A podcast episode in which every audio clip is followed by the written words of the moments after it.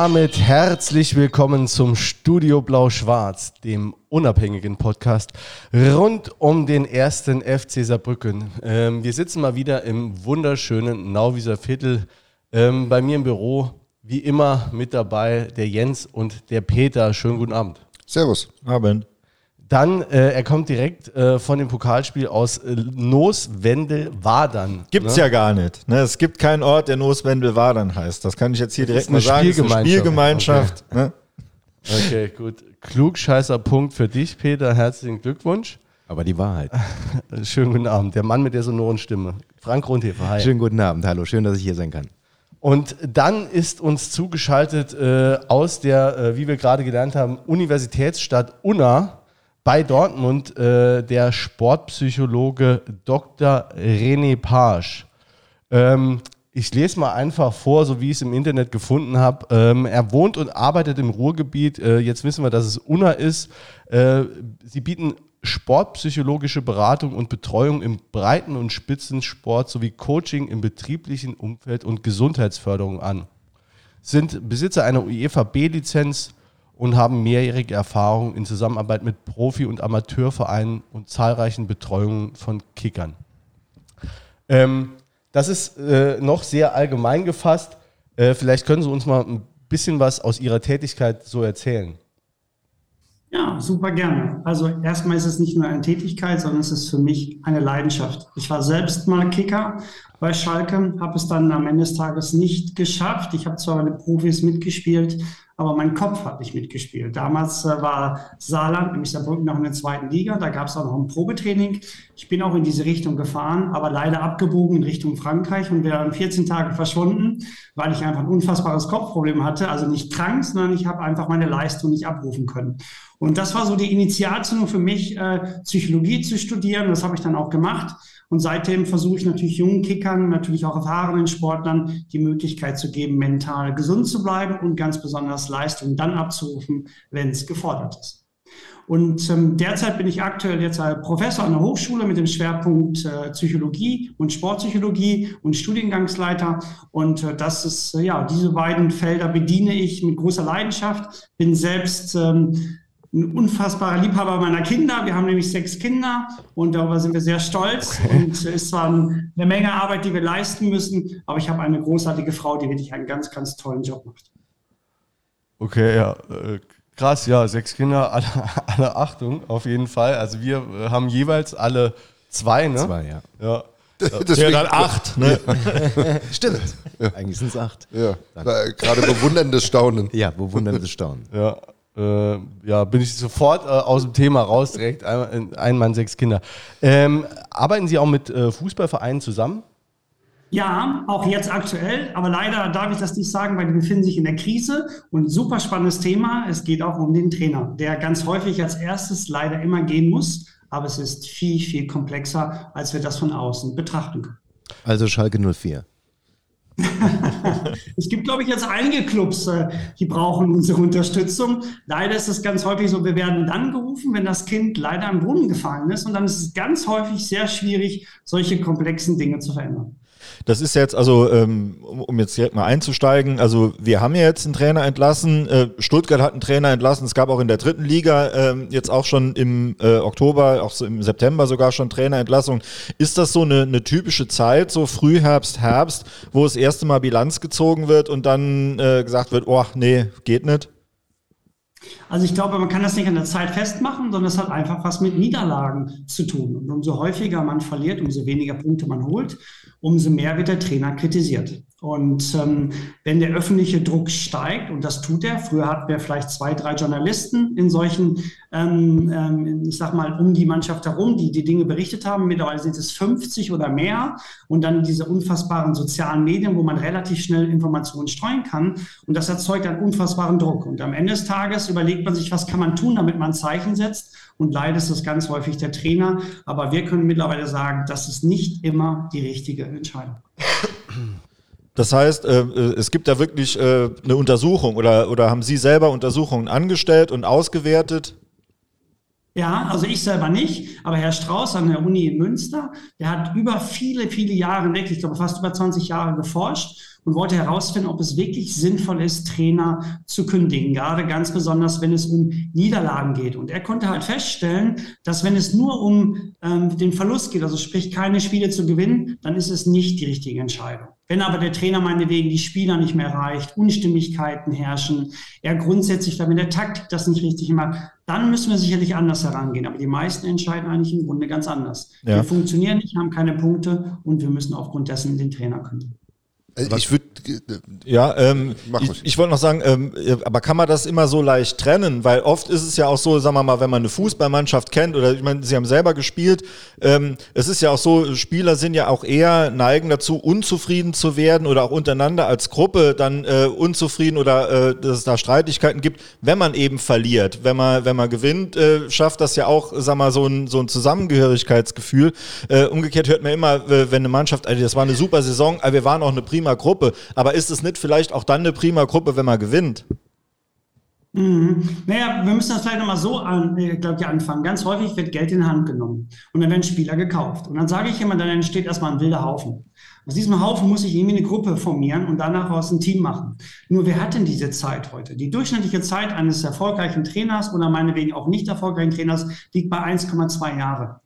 So, und äh, das ist die Problematik. Das heißt, ein Trainer kann unfassbar toll sein, wenn er aber keine Zeit bekommt und sehr schnell liefern muss und vielleicht die Spieler nicht erreichen kann dann ist es ganz häufig so, dass natürlich dann die Leistung gemindert wird. Und wir kennen das ja alle auch aus dem Unternehmenskontext. Habe ich einen Chef, den ich nicht mag, mache ich äh, Arbeit nach Vorschrift. Habe ich aber einen Chef, der mich begeistert, arbeite ich über diesen Tellerrand hinaus. Und das ist im Fußball ganz genauso. Fußballer oder besser gesagt Trainer sollten nicht nur fachlich kompetent sein, sondern sie sollten aus mich, also aus meiner Sicht Mentoren sein. Das heißt, sie müssen Menschenfreund sein, sie müssen Menschen begeistern.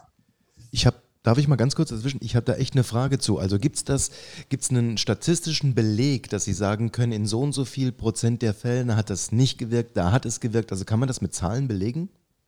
Naja, wir haben, ähm, die, ich glaube, es war von, von 70 bis fast, glaube ich, Ende 90er Jahre wurden unfassbare Daten gesammelt. Und dann hat man wirklich danach geschaut, wie ist das eigentlich, wenn Trainer frühzeitig gekündigt werden aufgrund fehlender Ergebnisse.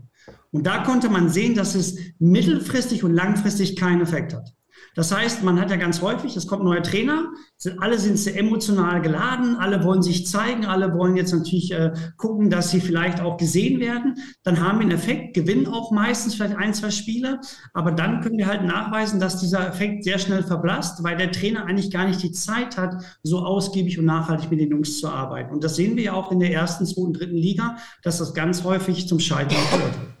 Also ist es dann bei 0% sozusagen? Also kann, kann man das so fassen? Es ist sehr, sehr gering. Es ist sehr, sehr gering. Das, man kann das fast gar nicht festhalten. Aber ähm, man muss natürlich auch das ein bisschen anders betrachten, weil ich glaube, dass viele weitere Variablen nicht berücksichtigt worden sind. Denn ich glaube, dass nur nicht der, der, die fehlenden Punkte eine Rolle spielen, sondern es sind viel mehr Faktoren. Man hat sich in der Forschung darauf fixiert, nach Punkte zu gucken und eben nach ähm, äh, nicht äh, gewonnenen Spiele. Aber es ist eigentlich im Grunde viel mehr. Und wir merken einfach, dass aufgrund dieser, aufgrund dieses Drucks viel zu früh Entscheidungen getroffen werden, dass Trainer dann eben gehen müssen. Vielleicht ein schönes praktisches Beispiel. Früher hatten wir einen Trainer. Heute haben wir drei Trainer. Früher hatten wir kein Athletiktraining. Heute haben wir sechs. Früher hatten wir einen, einen Mediziner, heute sind es vier. Wir haben heute alles ausgerichtet auf Punkte, auf Leistung. Und danach guckt man. Man guckt nicht nach dem Zwischenmenschlichen, man guckt nicht nach Taktik, man guckt nur nach Ergebnisse. Und am Ende des Tages muss dann ein Trainer gehen, wenn die Ergebnisse nicht stimmen. Gucken Sie nach dem, also Sie gucken ja nach dem Zwischenmenschlichen, aber steht das Zwischenmenschliche da im Vordergrund oder ist es dann auch letztlich wieder Optimierung? Naja, das ist eine gute Frage. Also wenn ich einen Auftrag annehme, dann geht es mir nicht um Optimierung. Man hat Bock, mit mir langfristig zu arbeiten oder ich bin der falsche Mann. Und wenn ich sehe, dass man Menschen nicht gut behandelt, wenn man den Trainer nicht gut behandelt, den neuen Trainer oder grundsätzlich Dinge nicht funktionieren, habe ich ein Problem. Sie müssen sich das so vorstellen, ich hoffe, darf du sagen, ich finde es ja, immer gerne. schöner, wenn ich du sagen darf für euch. Ähm, das Erste, wenn ich in so einen Verein reinkomme, gehe ich zur Reinigungskraft. Ich liebe es, mich mit diesen Menschen zu unterhalten. Die machen großartige Arbeit, aber die kriegen alles mit. Und dann gehe ich immer ein Stück höher. Und das ist etwas, was ich sehr wichtig finde. Und es gibt Vereine, die wünschen mich dann nicht, weil sie sagen, ich brauche den Feuerwehrmann. Lass die Jungs über Kohlen laufen und morgen sind sie besser. Solche Arbeiten lehne ich ab. Das kann ich nicht zaubern. Ich bin kein Zauberer. Ich brauche Nachhaltigkeit. Äh, sie haben eben gesagt, ähm, ich bin, also jetzt, ich wurde jetzt gerade wieder zu einem neuen Projekt äh, herbeigerufen, ähm, aber das ist häufig dann der Fall, wenn das Kind schon im Brunnen liegt. Wann wäre denn der richtige Zeitpunkt, äh, sie einzuschalten? Am besten direkt beim Saisonstart und das über die Saison hinweg. Das ist ähnlich wie mit Teambuilding. Wir können gerne in den Klettergarten fahren, wir können auch ein bisschen Spaß haben, aber das ist kein Teambuilding.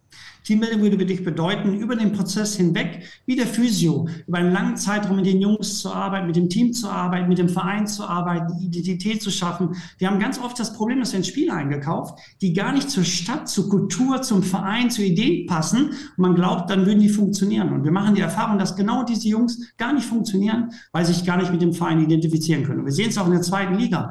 Welche Mannschaften stehen da oben? Meistens die Mannschaften, wenn wir davon sprechen, die wirklich ein Wir zeigen, die längerfristig zusammen sind und die sich mit dem Verein zu 100 Prozent identifizieren können.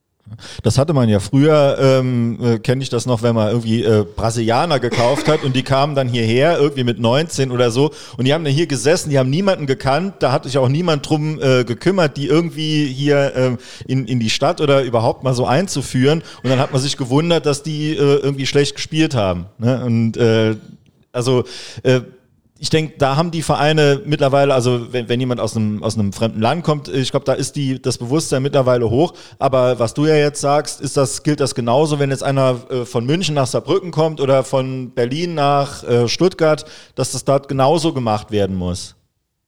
Absolut. Das heißt, wenn, wenn ich jetzt irgendwo, ich sag mal, tätig werden darf, dann schaue ich genau auf solche Dinge. Was weißt du denn jetzt zum Beispiel, wenn wir jetzt mal von Schalke sprechen? Ich bin da jetzt nicht aktiv, aber ich spreche mit Schalke. Kennst du überhaupt die Menschen dort? Weißt du, was die Leute dort leisten? Weißt du, dass sie zum Teil überhaupt nichts in der Tasche haben, aber sehr wohl eine Jahreskarte haben? Dass sie ihr ganzes Leben danach ausrichten? Weißt du, dass wir Malocher sind, dass wir Vollgas geben? Kannst du dich damit identifizieren? Bist du bereit, über diesen Tellerrand zu leisten? Bist du das nicht? Bist du falsch bei uns? Weil unsere Menschen Menschen, unsere Fans schauen danach und sie erwarten nicht immer einen Sieg, sie erwarten aber außergewöhnliche Leistungsfähigkeit für das, was man dort sieht.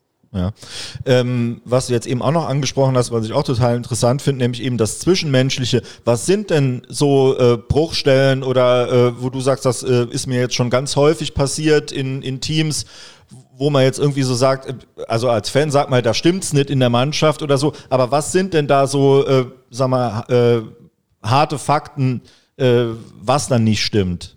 Mhm. Also vielleicht ganz einfach. Es gibt einen Trainer, der schon ganz lange im Geschäft ist und der sagt, pass auf, Psychologie habe ich keinen Bock drauf. So einen Quatsch haben wir nicht gebraucht, früher nicht und das brauchen wir auch nicht heute. Ich interessiere mich eher nur für die elf Spieler, um die am Platz stehen. Und die, die auf der Bank sitzen, mit denen spreche ich nicht. Und wenn die Informationen brauchen, dann mache ich was an der Pinnwand, das können die dort lesen. Und da liegt für mich natürlich ein, ein, ein Wahnsinn drin, weil es, es gibt keine unwichtigen Spieler. Sie sind alle wichtig. Und allein, wenn wir zum Training zurückgehen und wenn jemand im Training Technik nicht funktioniert, hat das Einfluss auf die Leistungsfähigkeit der gesamten Mannschaft. Das bedeutet, wenn ich jemanden auf die Bank setze, habe ich mit ihm zu sprechen und sagen, hey, das fehlt mir derzeit. Wir können daran arbeiten. Wir machen das. Es gibt solche Trainer. Und dann kann es passieren, dass da so eine Welle entsteht von Unzufriedenheit, die auch die elf Spieler nicht mehr auffangen können. Und dann hat der Trainer ein Problem. Und deswegen würde ich heute als Trainer sehr viel in den zwischenmenschlichen Bereich ähm, investieren wollen. Bei Taktik, das ist das eine, aber das Zwischenmenschliche ist das andere. Ähm, könntest du das noch ein bisschen weiter definieren? Du hast es gerade, das ist ja fast ein geflügeltes Wort, was wir jetzt hier aktuell auch immer in der Diskussion hatten. Äh, erreicht der Trainer noch die Mannschaft? Was bedeutet das, erreicht der Trainer noch die Mannschaft? Mhm. Also zum einen vertraut die Mannschaft dem Trainer. Also das ist ganz häufig so, dann gibt es Besprechungen ähm, vor dem Spiel, er wünscht sich eine bestimmte Taktik und dann merkst du schon in den Gesichtern, die folgen ihm überhaupt nicht mehr.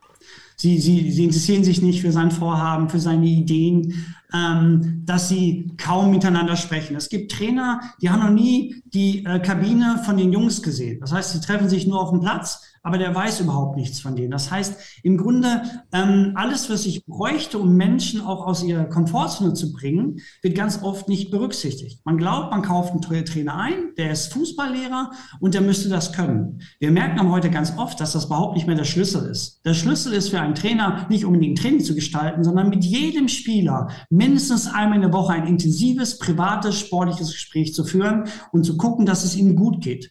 Und wenn er sich wohlfühlt, dann ist auch ein Mensch, ein Spieler bereit, über den Tellerrand hinaus zu leisten. Und wir sehen das ganz häufig, wie die Diskrepanzen sind. Und das sehen wir auch bei Trainern, die am Platz stehen. Das heißt, sind sie begeistert? Reden sie äh, mit dem Trainer? Ähm, feuert er sie an oder sitzt er dort und leblos? Also es gibt viele Effekte, nonverbal, aber auch verbal, die deutlich sichtbar sind, ob ein Trainer eine Mannschaft erreicht oder nicht. Jeder Spieler einmal in der Woche ein intensives Gespräch.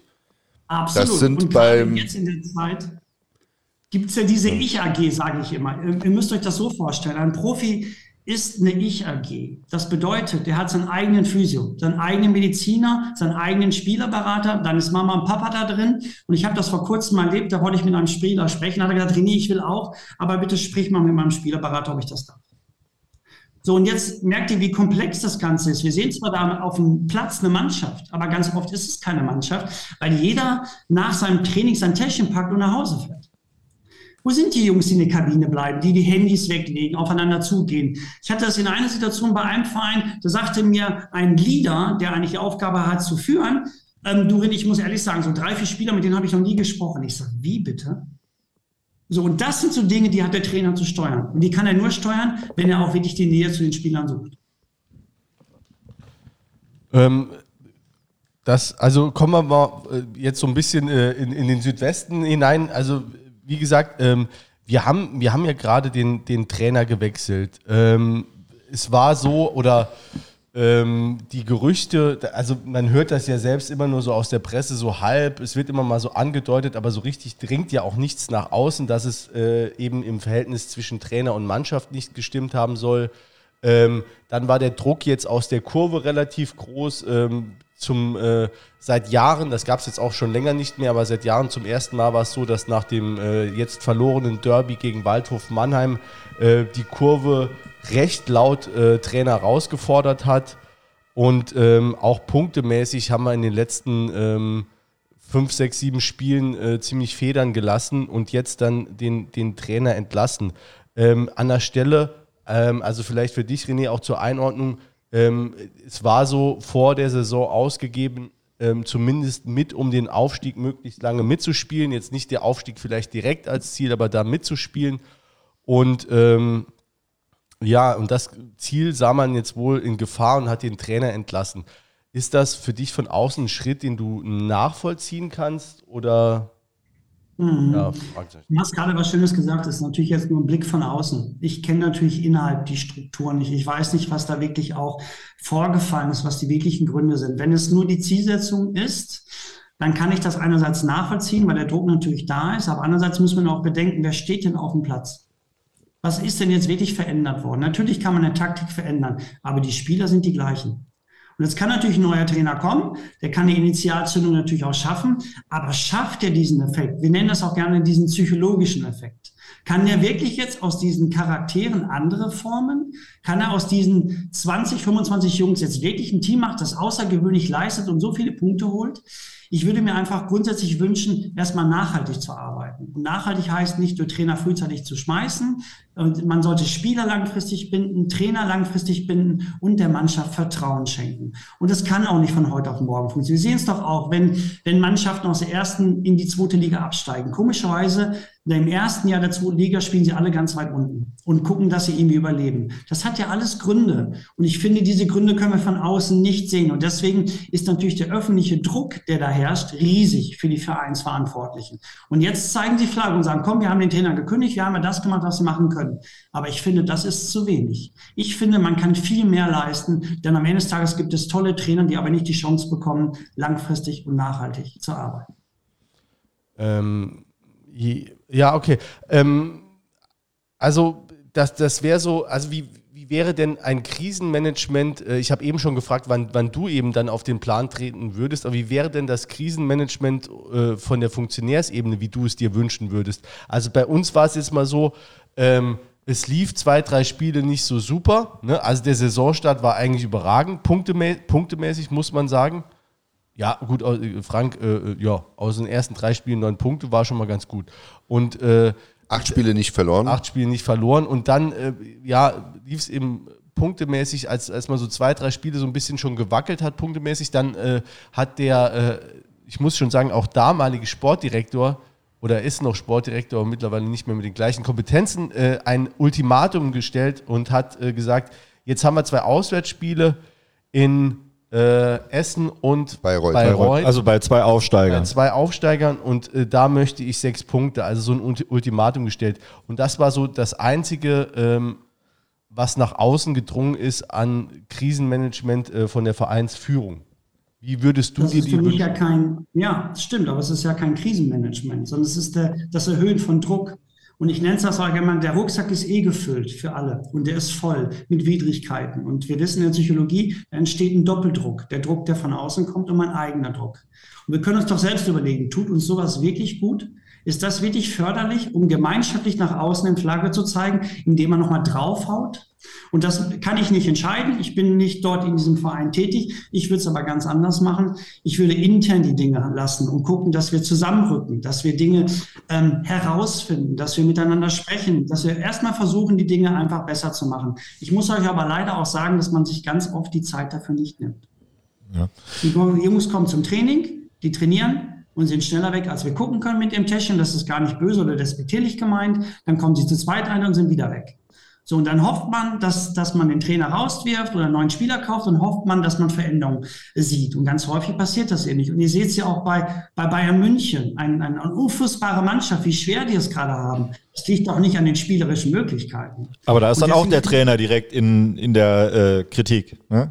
Ganz genau. Und ich finde das sehr, sehr schade. Nur im Vergleich für euch, wenn wir den CEO-Bereich nehmen, wo, wo Führungskräfte sehr viel machen müssen, um überhaupt in so eine Führungsposition zu kommen. Die müssen studieren, die müssen alle Instanzen durchlaufen. Im Fußball ist das anders. Du spielst irgendwann mal den Ball, bist Profi, machst eine einjährige Ausbildung, mittlerweile ist sie länger und bist auch immer Fußballlehrer. Das ist gar nicht böse gemeint. So, aber wir wissen, dass zum Beispiel ein Fußballtrainer, also ein Fußballlehrer, zu 63 Prozent von 100 allein gekündigt wird, nur aufgrund von fehlenden Punkten. Im Businessbereich ist es nur 10 Prozent. Wir könnten uns ja mal fragen, woran liegt das? Also merken, dass wir im Fußball ja nur daran interessiert sind, Ergebnisse zu erzielen. Und alles wird danach ausgelegt. Aber was dazwischen stattfindet, wird ganz häufig nicht berücksichtigt. Und auch das ist nicht böse gemeint. Ganz oft haben diese äh, Führungskräfte kein Verständnis dafür. Sie glauben, ich nehme Geld in die Hand, ich bezahle jetzt Geld und kaufe ein, dann müssten wir auch eigentlich gewinnen. Wenn das so einfach wäre, dann hätten wir nur erfolgreiche Fußballmannschaften. Also was, was ich jetzt da äh, mitgenommen habe, ähm, um jetzt äh, einfach nur, ohne jetzt äh, groß äh, auszuholen, aber das war jetzt die zweite Saison von, von dem Trainer und äh, in der ersten Saison waren wir eigentlich bis April, bis Anfang April oben dabei, also noch in Schlagweite zu den, zu den Aufstiegsplätzen. Ähm, dann gab's äh, eine, eine Derby-Niederlage und dann war halt irgendwie auch die Luft raus, dann war der Abstand nach oben dann schon so, dass man gedacht hat, okay, jetzt der Top-Favorit sind wir jetzt nimmer. Und dann hat man gemerkt, dann ist, war so ein bisschen Spannungsabfall und dann hat man auch Spiele relativ leicht verloren und hatte dann eigentlich äh, der, den Rest der Saison dann auch nur noch Unentschieden und Niederlagen. Das waren dann noch sieben oder acht Spiele. Ähm, Wäre das vielleicht ein Punkt gewesen, wenn man jetzt sagt, man, schaltet jemand ein, der sich das mal, dieses ganze Gefüge mal anguckt, weil da, äh, spätestens da war dann auch hier im Umfeld dann auch nochmal, äh, kamen nochmal diese, diese Sachen auf, es gibt Spannungen zwischen Mannschaft und Trainer. Äh, wäre das eine Möglichkeit gewesen, da einzuhaken, bevor es dann in die Sommerpause geht und nochmal in die Vorbereitung? Ja, es wäre sehr schön gewesen. Nur vielleicht für euch mal so eine, so eine Zahl. In den ersten drei Ligen arbeitet der überwiegende Teil nicht mit einem Psychologen. Nur ein ganz, ganz kleiner Teil. Das heißt, jemand, der natürlich auf der, die Dinge auf den Zahn fühlt, der ist nicht gern gesehen. Wir könnten ja auch Dinge sichtbar machen, die man nicht gerne sehen möchte. Und es ist nun mal auch ein Haifischbecken. Am Ende des Tages haben die Verträge und jeder guckt, dass er irgendwie überlebt. Und das ist genau die Schwierigkeit. Man gibt eben niemandem diese Freiheit. Und das wäre doch schön gewesen. Gestern hat ein Trainer zu mir gesagt, in der ersten Liga, sagt er, René, ich bin jetzt mal ganz ehrlich zu dir. Ich fühle mich sowas von alleine. Mhm. So, und diese Kleinigkeiten können dafür führen, dass ein, ein Trainer Angst hat. Und ihr wisst selbst, wie, ist, wie reagieren Menschen unter Angst und Druck? Nicht rational, nicht beruhigt, ne, nicht menschlich, sondern sie reagieren mehr, als sie wirklich sich sachlich Zeit nehmen, über Dinge nachzudenken. Und es wäre schön gewesen. Ich hätte es mir gewünscht. Ich wünsche mir das für jeden Verein, dass er jedem Menschen und jedem Spieler, jedem Trainer die Zeit gibt, sich wirklich auch dahingehend zu entwickeln. Vielleicht hätte man ja ein oder zwei Stellschrauben verändern können. Aber das ist natürlich von außen schwer zu beurteilen. Und die einfachste Lösung ist immer, jemanden zu kündigen. Bedeutet das aber, dass theoretisch äh, jeder Trainer mit jedem Verein, äh, ich nenne es mal funktionieren, das ist vielleicht kein schönes Wort in dem Zusammenhang, aber äh, sagen wir mal, erfolgreich arbeiten müsste, ähm, wenn all diese äh, Dinge berücksichtigt werden würden? Theoretisch. Es gibt, nein, es gibt eben nicht den Trainer, der für jeden Verein geeignet ist. Es gibt nur den Trainer, der zu der Mannschaft passt. Und das ganz häufig auch für euch als Anregung. Man findet heute wenig psychologische Tests. Gestern oder vorgestern war das ein Gespräch gehabt, da ging es auch darum, neue Spieler zu holen vom Ausland nach, nach Deutschland. Und da habe ich gesagt, hey, was macht ihr denn? Ja, wir gucken Statistiken an, wir gucken uns die Spiele an. Ja und? Testet ihr denn auch weiche Faktoren? Passt der überhaupt zu euch? Was hat der für Qualitäten? Ist ein Leader? Wo kann ich ihn ein? Wird kaum gemacht. So, und so ist es beim Trainer auch. Man guckt so, oh, wen haben wir gerade auf dem Markt? Oh, der scheint ganz nett zu sein, der war gar nicht so, so, so unerfolgreich, der passt zu uns. Aber wenn denn das so einfach wäre, dann brauchen wir kein Recruiting mehr, auch in der Arbeitswelt, dann würden wir einfach nur schnipsen und die Leute einfach so nehmen, wie sie sind. Und das ist im, im Fußball ganz häufig, das ist gar nicht böse gemeint, alles noch sehr häufig alte Strukturen und sehr einfach. Das, was wir von außen so erwarten, diese Komplexität, Professionalität, Akademisierung, Nein, es ist teilweise sogar in der ersten Liga nicht, sondern da sind einfach Leute auch aktiv, die sind toll, aber die machen das schon seit sie jetzt 20, vor 20 Jahren schon gemacht haben. Und das ist, glaube ich, auch das Gefährliche. Der, der, der Profisport ist so professionell geworden. Ich würde in solchen Bereichen nicht sparen. Ich habe vor kurzem einer Mannschaft gesagt, Mensch, was glaubt ihr denn? Wie viel Prozent ist der Kopf wichtig? Da haben, der größte Teil der Mannschaft hat gesagt, mindestens 80 Prozent. Und meine nächste Frage war, und wie viel Zeit investiert ihr da? Und alle so, ja, gar nicht. So, und genau das ist es. Das braucht auch der Trainer. Der Trainer braucht ein Coaching, der braucht eine Begleitung, der braucht eine Reflexion. Wo findet das denn statt? Ja, okay. Also seltenst leider. Der, der Jens hat es jetzt gerade äh, quasi äh, positiv formuliert und gefragt, ne, äh, kann jeder Trainer bei optimalen Bedingungen erfolgreich sein? Äh, jetzt mal negativ formuliert, äh, wann schmeiße ich denn als Verein einen Trainer raus? Das ist eine gute, berechtigte Frage, aber bitte nicht nur nach Verlust sondern ist es vielleicht ein Trainer, der die Spieler nicht mehr erreicht? Oder ist es ein Trainer, der auch taktische Dinge nicht berücksichtigt? Ähm, ist es vielleicht auch das Ganzheitliche? Es sind viele kleine Variablen, es ist aber nicht nur eine einzige. Und wenn die dann nicht stimmen, dann würde ich sagen, ich schmeiße dich nicht raus, sondern wir finden eine gemeinsame Lösung und es ist, glaube ich, besser, dass wir unseren Vertrag auflösen. Aber, aber ja, und noch, äh, äh, was hast du eine Anschlussfrage? Ansonsten ja, würde ich nämlich fragen, wie müssten denn die, die Rahmenbedingungen sein, dass ein Trainer überhaupt Erfolg haben kann? Hast du eine Anschlussfrage? Ich übergehe die einfach mal. nee, jetzt, äh, nee, stell dir deine. Genau, also welche, was muss man einem Trainer zur Verfügung stellen, damit man diese Chance erhöht, dass er Erfolg haben kann? Als erstes Zeit. Und das ist ganz häufig nicht gegeben. Die Leute werden geholt und wird gleich gesagt, was sie zu leisten haben. Und danach werden sie entsprechend ähm, gesehen und bewertet. Das ist ein wichtiger Punkt. Dann würde ich mir wünschen, dass, dass Trainer einfach viel mehr Möglichkeiten haben, auch bei der Spielerauswahl. Ganz häufig wählen sie nämlich nicht sondern sie haben jetzt hier die 20 Spieler und da müssen sie jetzt mit zurechtkommen. Warum nicht den Trainer mit einbeziehen in diesen Prozess? Der ist unfassbar erfahren. Warum darf der keine Gespräche im Vorwege führen? Warum macht das irgendjemand anders? Warum macht das das Scouting? Das Scouting sitzt nicht auf der Bank. Ähm, ich würde mir auch wünschen, dass man, ähm, dass man so ein bisschen mehr den Druck und die Angst daraus nimmt. Weil wir wissen doch alle, wenn wir ängstlich und Druck erfahren und wenn wir dauerhaft liefern müssen, dann machen wir Fehler. Und wenn wir Fehler machen, dann machen wir ganz oft auch zwischenmenschliche Fehler und dann erreichen die Jungs nicht. Ich würde mir wünschen, gerade bei solchen großen Funktionsteams, dass der Trainer sich einfach nur mit den Spielern beschäftigt. Ich habe einen Co-Trainer und noch einen Co-Trainer. Der kann das Training machen. Das ist kein Problem. Das sind alles Fußballlehrer. Der Trainer müsste nicht die Aufgabe haben, dauerhaft in der Interaktion zu sein, im Einzelcoaching und im Teamcoaching. Tut er aber nicht weil er sich mit dem Training beschäftigt, mit den Medien beschäftigt und mit den Ergebnissen, aber sich ganz häufig eben mit den Jungs nicht beschäftigt, weil er genau weiß, es kann sein, dass ich in drei Wochen gar nicht mehr hier bin. Das sagen die meisten Trainer. Dorini, du hast recht und ich würde es genauso machen, aber warum soll ich? Es kann ja sein, dass wenn ich jetzt ein paar Mal nicht gewinne, dann bin ich eh weg. Was soll ich ja alles großartig umstellen? Okay, äh, aber um, um nochmal an meine Anschlussfrage äh, anzuknüpfen, ähm, dann wäre es ja quasi immer nur eine Frage des Zeitpunktes, wann ich den Trainer entlasse. Ne? Also, wenn ich dem Zeit geben will, dann ist es ja immer nur eine Zeitpunktsfrage. Ja und nein, natürlich ist es eine, ähm, auch eine Zeitfrage, aber es geht ja eher darum, dass man diesen Prozess mal begleitet. Es kann mir kein Vorsitzender sagen, was der Trainer wirklich macht. Der kann mir sagen, wir haben jetzt gewonnen oder verloren. Das ist mir zu wenig. Warum geht er denn nicht runter und nimmt an diesem Prozess mal teil und guckt mal, was der Trainer alles macht? Das kann sein, dass der Trainer ganz viel richtig macht. Das interessiert aber niemanden. Sondern du hast nicht gewonnen. Und das drei, vier Mal. Schön, dass du da warst. Du kriegst gerne einen Vertrag weiterbezahlt, du bist weg.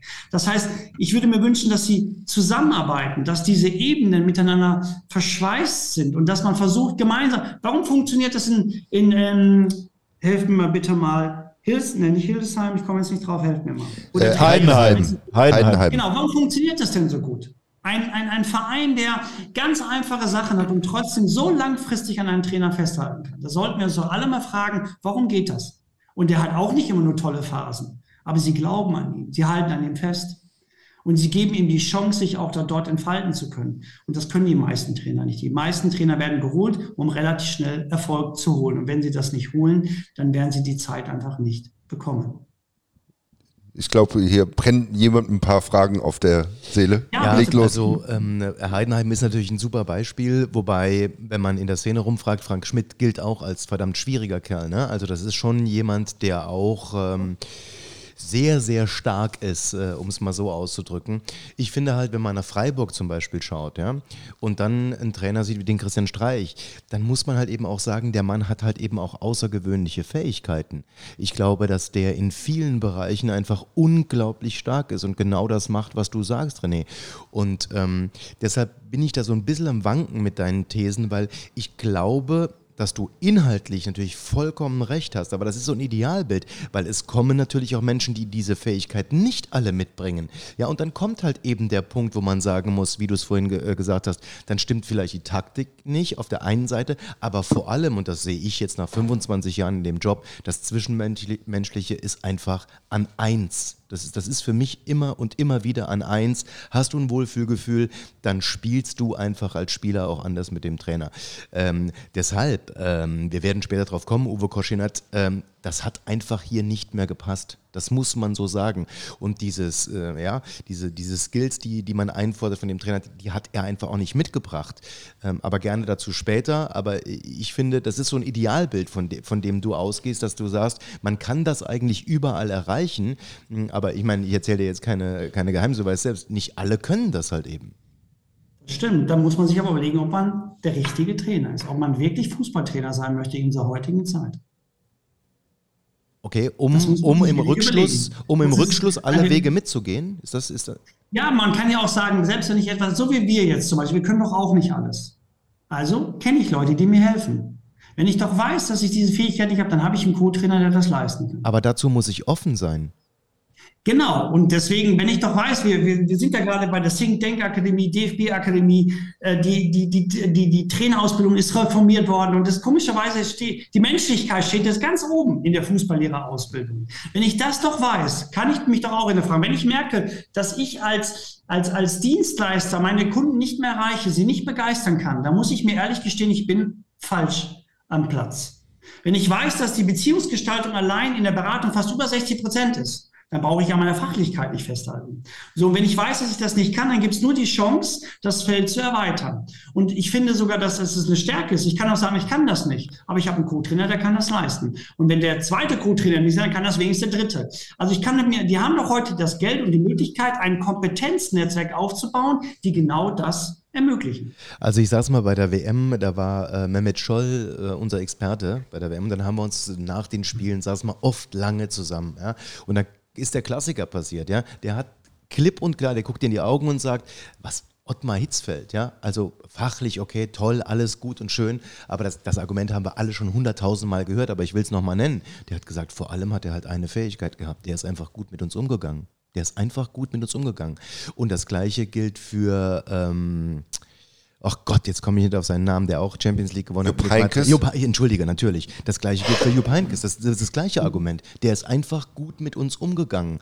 Ja, deshalb nochmal, ich, ich, ich schärfe das äh, gerne nochmal, dass einfach dieser, dieser Umgang mit den Menschen für mich nach wie vor immer noch an eins steht. Aber ist es nicht krass in so einem wirklich, also wenn wir jetzt in Bundesliga, wenn wir in, in, in dem Regal eben sind, wirklich ein Multimillionengeschäft, wo es wirklich um unglaublich viel Geld gibt, dass es an so Basics fehlt, wo, wo jeder, der, sag mal, der, der mir morgen früh die Brezel verkauft auf dem Weg ins Büro, der muss das können, der wird da drin geschult. Ne? Äh, und dass, dass das dort nicht Standard ist, das finde ich jetzt gerade mal erschreckend. Aber die Trainerausbildung, Ja. das ist doch ein Riesenprozentsatz Psychologie, oder? Also in der, Ja, und nicht nur Psychologie, sondern auch Pädagogik oder vielleicht auch mal sich nicht so wichtig zu nehmen. Sondern zu sagen, hey, ich brauche euch. Und es ist jeder wichtig. Und vielleicht bin ich nicht der beste Kommunikator, vielleicht bin ich nicht der beste Menschenfreund, aber ich kann wertschätzend, respektvoll miteinander umgehen. Und ich kann ehrlich sein. Ich kann auch sagen, pass mal auf, ich kann das nicht so. Mir fällt das, so, mir fällt das nicht so in den Schoß. Ich kann das nicht so. Das kommt bei den Spielern gut an. Ehrlichkeit. Ähm, Aber dadurch, dass es ein Hai- Haifischbecken geworden ist, ist es ganz häufig schwierig, ehrlich zu sein. Du hast gerade eben angesprochen, die Trainerausbildung, die ist ja auch reformiert worden. Ähm, in, ich glaub, in, in, in die Richtung. Ist das vielleicht auch ein Grund, warum äh, es jetzt seit mehreren äh, Jahren auch diesen Trend gibt, auch immer jüngere Trainer zu holen oder so, die halt eine, eine andere Schule selber auch durchlaufen haben? Ja, das hat, glaube ich, mehrere Gründe. Zum einen, wir haben natürlich auch nicht mehr diesen Nachwuchs. Das heißt, wenn man heute wirklich erfolgreiche Trainer sucht, dann gibt es die, aber die können wir an der Hand abzählen. Und wenn wir sie dann benennen, heißt es ganz häufig, die sind unfassbar menschlich.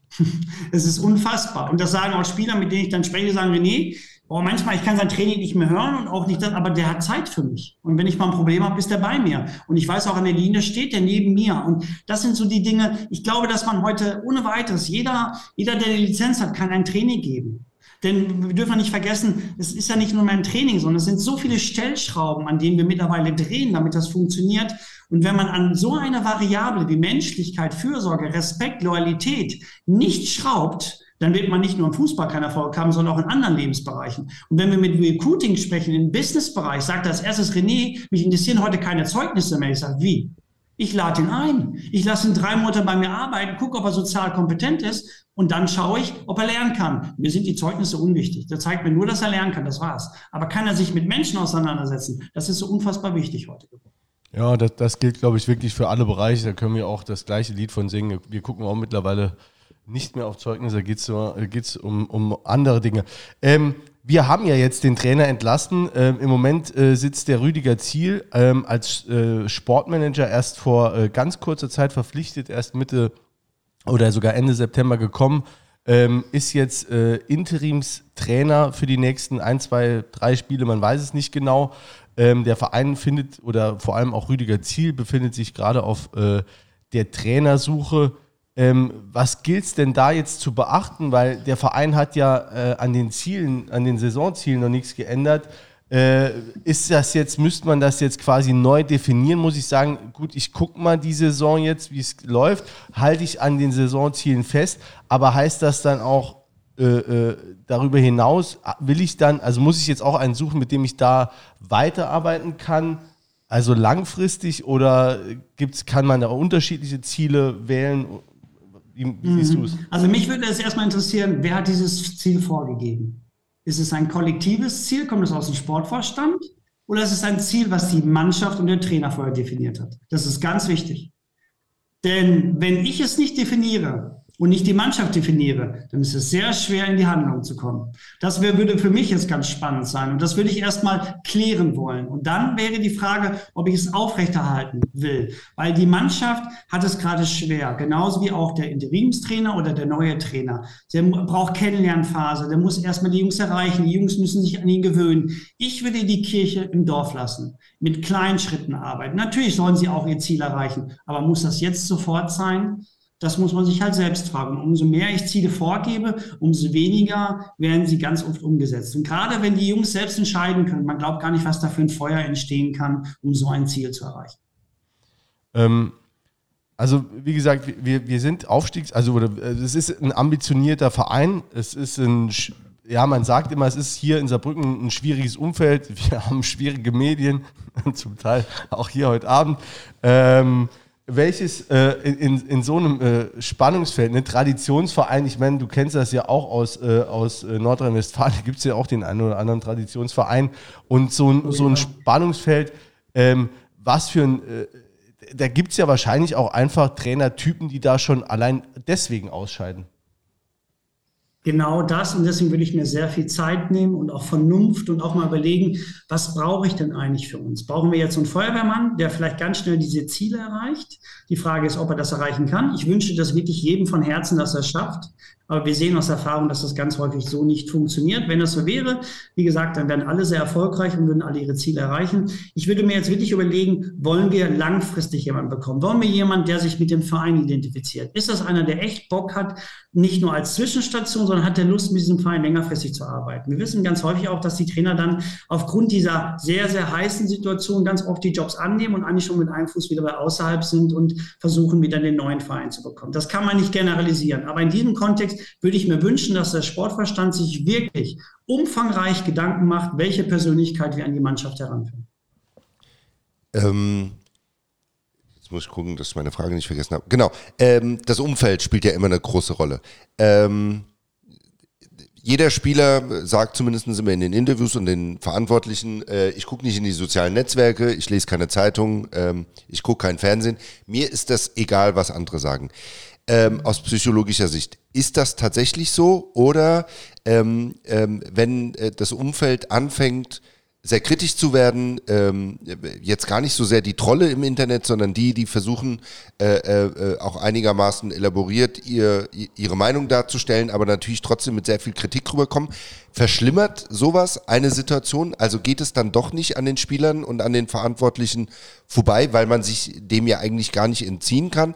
Oder ähm, können sie es doch oder gibt es psychologische Tricks, um sich dem zu entziehen? Mhm. Ja und nein. Die erfahrenen Spieler, denen tut das zum Teil nichts mehr. Die haben eine Menge erlebt, die wissen damit umzugehen, die kanalisieren das auch entsprechend, die gucken mal, aber das interessiert sie nicht wirklich. Aber die jüngeren Spieler, das belastet schon doll. Und das äh, hat auch Einfluss auf deren Leistungsfähigkeit, auf deren Entwicklung. Und sie entwickeln ganz häufig auch Ängste. Ängste, dass sie dann sich gar nicht mehr vertrauen, in die Stadt zu fahren, sich zurückziehen, dann nicht so gern und dann lesen die noch viel mehr und dann lesen sie genau das, was sie nicht lesen sollten. Dann fallen ihre Namen, fehlende Leistungsfähigkeit. Also ich würde da immer jedem empfehlen, sich mit den Medien erstmal nicht zu beschäftigen. Man sollte transparent sein, man sollte ehrlich sein, aber wir wissen ja auch, heute darf ja jeder was schreiben. Jeder, der eine Tastatur hat oder ein Handy hat, kann sich äußern. Und ganz oft ist es eben nicht sehr kompetent, was dort geschrieben wird und einfach sehr oberflächlich von außen betrachtet. Weil auch wenn wir jetzt gerade hier alle darüber sprechen, ich sitze nicht beim Sportverstand, ich sitze auch nicht beim Trainer, ich kenne die Jungs auch nicht, sondern das, was ich hier aufstelle, sind Thesen, mehr nicht. Und das tun die Fans ganz häufig. Und man sollte sich gut überlegen, was man nicht tut. Vielleicht auch ein Hinweis an die Fans. In dem Moment, wo ich Menschen beleidige, ist das ähnlich, als wenn ich ihnen eine klatschen würde, physiologisch. Das kann man wissenschaftlich nachweisen. Wenn wir doch wirklich Leistung wollen, dann sollten wir sie jetzt unterstützen und nicht in den Hintern treten. Weil ich habe ganz ehrlich noch nie einen Spieler erlebt, der sagt, heute gehe ich auf den Platz, heute mache ich ein Eigentor, heute spiele ich schlecht. Ich verspreche euch, das gibt's nicht. Aber das sind Menschen auf dem Platz und die funktionieren manchmal und manchmal eben nicht. Und wir wissen alle, dass das Gründe hat. Und die Jungs lieben den Fußball. Und deswegen, das sollte man ihnen auch anerkennen. Und natürlich wollen wir auch Dinge verändern. Aber ich finde, manchmal sind Fans wirklich sehr, sehr, sehr unfair. Ähm, aber da hätte ich noch eine Anschlussfrage dran. Äh, du hast gerade gesagt, es gibt keinen Spieler, der sagt, heute spiele ich mal schlecht. Aber es gibt ja auch dieses äh, geflügelte Wort, äh, die Mannschaft hat gegen den Trainer gespielt. Ne? Jetzt kann man bei uns wirklich sehen, also, letzt, also wie das so klimaxmäßig jetzt äh, äh, angestiegen ist in den letzten Wochen. Ähm, die Krise spitzt sich zu, die Leistung äh, lässt wirklich offensichtlich nach. Gibt es das auch, dass eine Mannschaft gegen den Trainer spielt, vielleicht auch unbewusst? Ich würde es eher als unbewusst bezeichnen. Also ich glaube, dass, dass natürlich das Verhältnis gebrochen sein kann, dass man mit dem Trainer nicht mehr zurechtkommt. Aber dennoch wollen sie versuchen, auch ihr Vertrag zu erfüllen. Und sie wissen ja auch, das, was sie dort zeigen, kann ihre Karriere voranbringen oder auch eben mindern. Und gerade wenn man eben nicht einen längerfristigen Vertrag hat, muss man natürlich auch liefern können. Wir wollen ja auch weitermachen in diesem Geschäft. Oft sind es einfach diese, diese Punkte, die uns dazu führen, dass wir uns einfach nicht wohlfühlen. Und wegen der fehlenden, des fehlenden Wohlbefinden, dann funktionieren Mannschaften auch nicht. Und natürlich kann man das nicht ausschließen. Aber ich bin jetzt viele Jahre dabei, ich mache das jetzt fast 20 Jahre. Ich habe noch nie erlebt, dass eine Mannschaft jetzt auf den Platz geht und sagt, jetzt spielen wir alle schlecht. Sondern es ergibt sich aufgrund des gesamten Kontextes. Und dann agieren Menschen eben gut oder eher weniger schlecht. Das würde ich jetzt voll unterstreichen und, und würde jetzt auch gern ganz kurz was sagen, weil wir dieses Mannheim-Spiel hatten. Da ist nämlich das passiert, was René jetzt gesagt hat. Die haben dort nicht bewusst gegen den Trainer gespielt. Die hatten noch die Chance, den Ausgleich zu machen und so weiter und so weiter. Pfostenschuss, äh, Kopfball von, von, von Kuni dabei und so weiter und so fort. Aber insgesamt ist dieses Unterbewusste, das geht nicht mehr miteinander, war zu stark. Und ich finde, das hat man in der gesamten Leistung gesehen. Das war vorbei.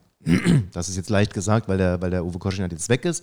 Aber ich finde, in der ist es die Konklusion. Das, es war vorbei und das, das war unterbewusst, haben die das alle mitgeschleppt. Ja. Mhm. Ähm, und äh, vielleicht noch äh, grundsätzlich die Frage, ähm, was, also es ist ja häufig so, das hast du eben auch gesagt, äh, die, die, Trainerwechsel haben kurzfristig, ähm, sorgen die für, für einen kurzfristig frischen Wind, für kurzfristigen Erfolg. Ein, zwei Spiele gewinnt man nochmal.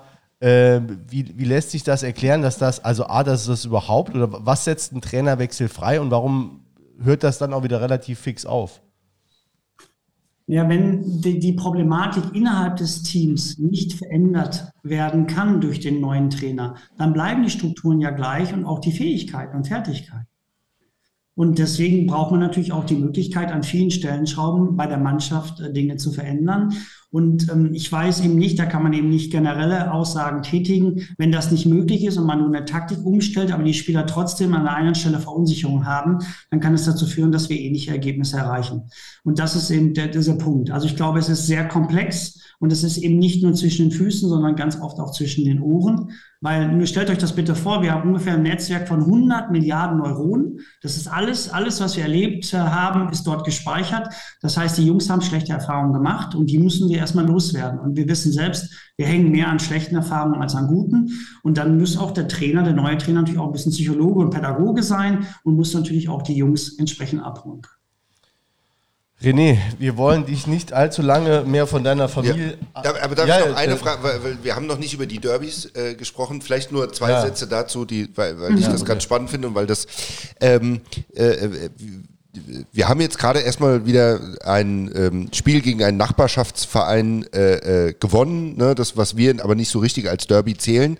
Ähm, jetzt ist es aber so, dass wir ähm, äh, eine ganze Reihe von Derbys in den letzten Jahren verloren haben. Ähm, so psychologisch. Nahezu alle. Ne? Nahezu alle, genau. Ähm, äh, auch da so aus der psychologischen Sicht, äh, wenn das bei einem Verein so ist, dann wird es ja auch vor jedem äh, Spiel äh, auch immer wieder äh, betont, dass man jetzt lange Derbys nicht mehr gewonnen hat. hat das eine besondere Bedeutung ähm, oder hat das einen besonderen Einfluss, A, wenn es ein Derby ist, vielleicht auch noch verstärkt, äh, als wenn es einen äh, berühmten Angstgegner oder sowas gibt? Also, ähm, oder ist das dann doch eher Zufall? Also die, ähm, na, ist nicht nur Zufall, sondern ihr könnt euch ja Folgendes vorstellen. Tut mir mal einen Gefallen und denkt mal bitte alle jetzt nicht an rosa Elefanten. Was macht ihr?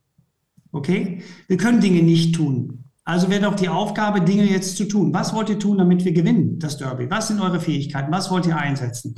So, das heißt, wenn diese Erfahrungen im Kopf gespeichert sind und nicht verarbeitet sind, dann liegen sie sozusagen auf dem Tisch und sind nicht weggeheftet. Und jedes Mal, wenn es einen Impuls gibt, Musik, die Erinnerung, Medien, ein, eine Aussage, dann wird genau das, was ich dort erlebt habe im Derby, wieder gegenwärtig, wieder präsent sein.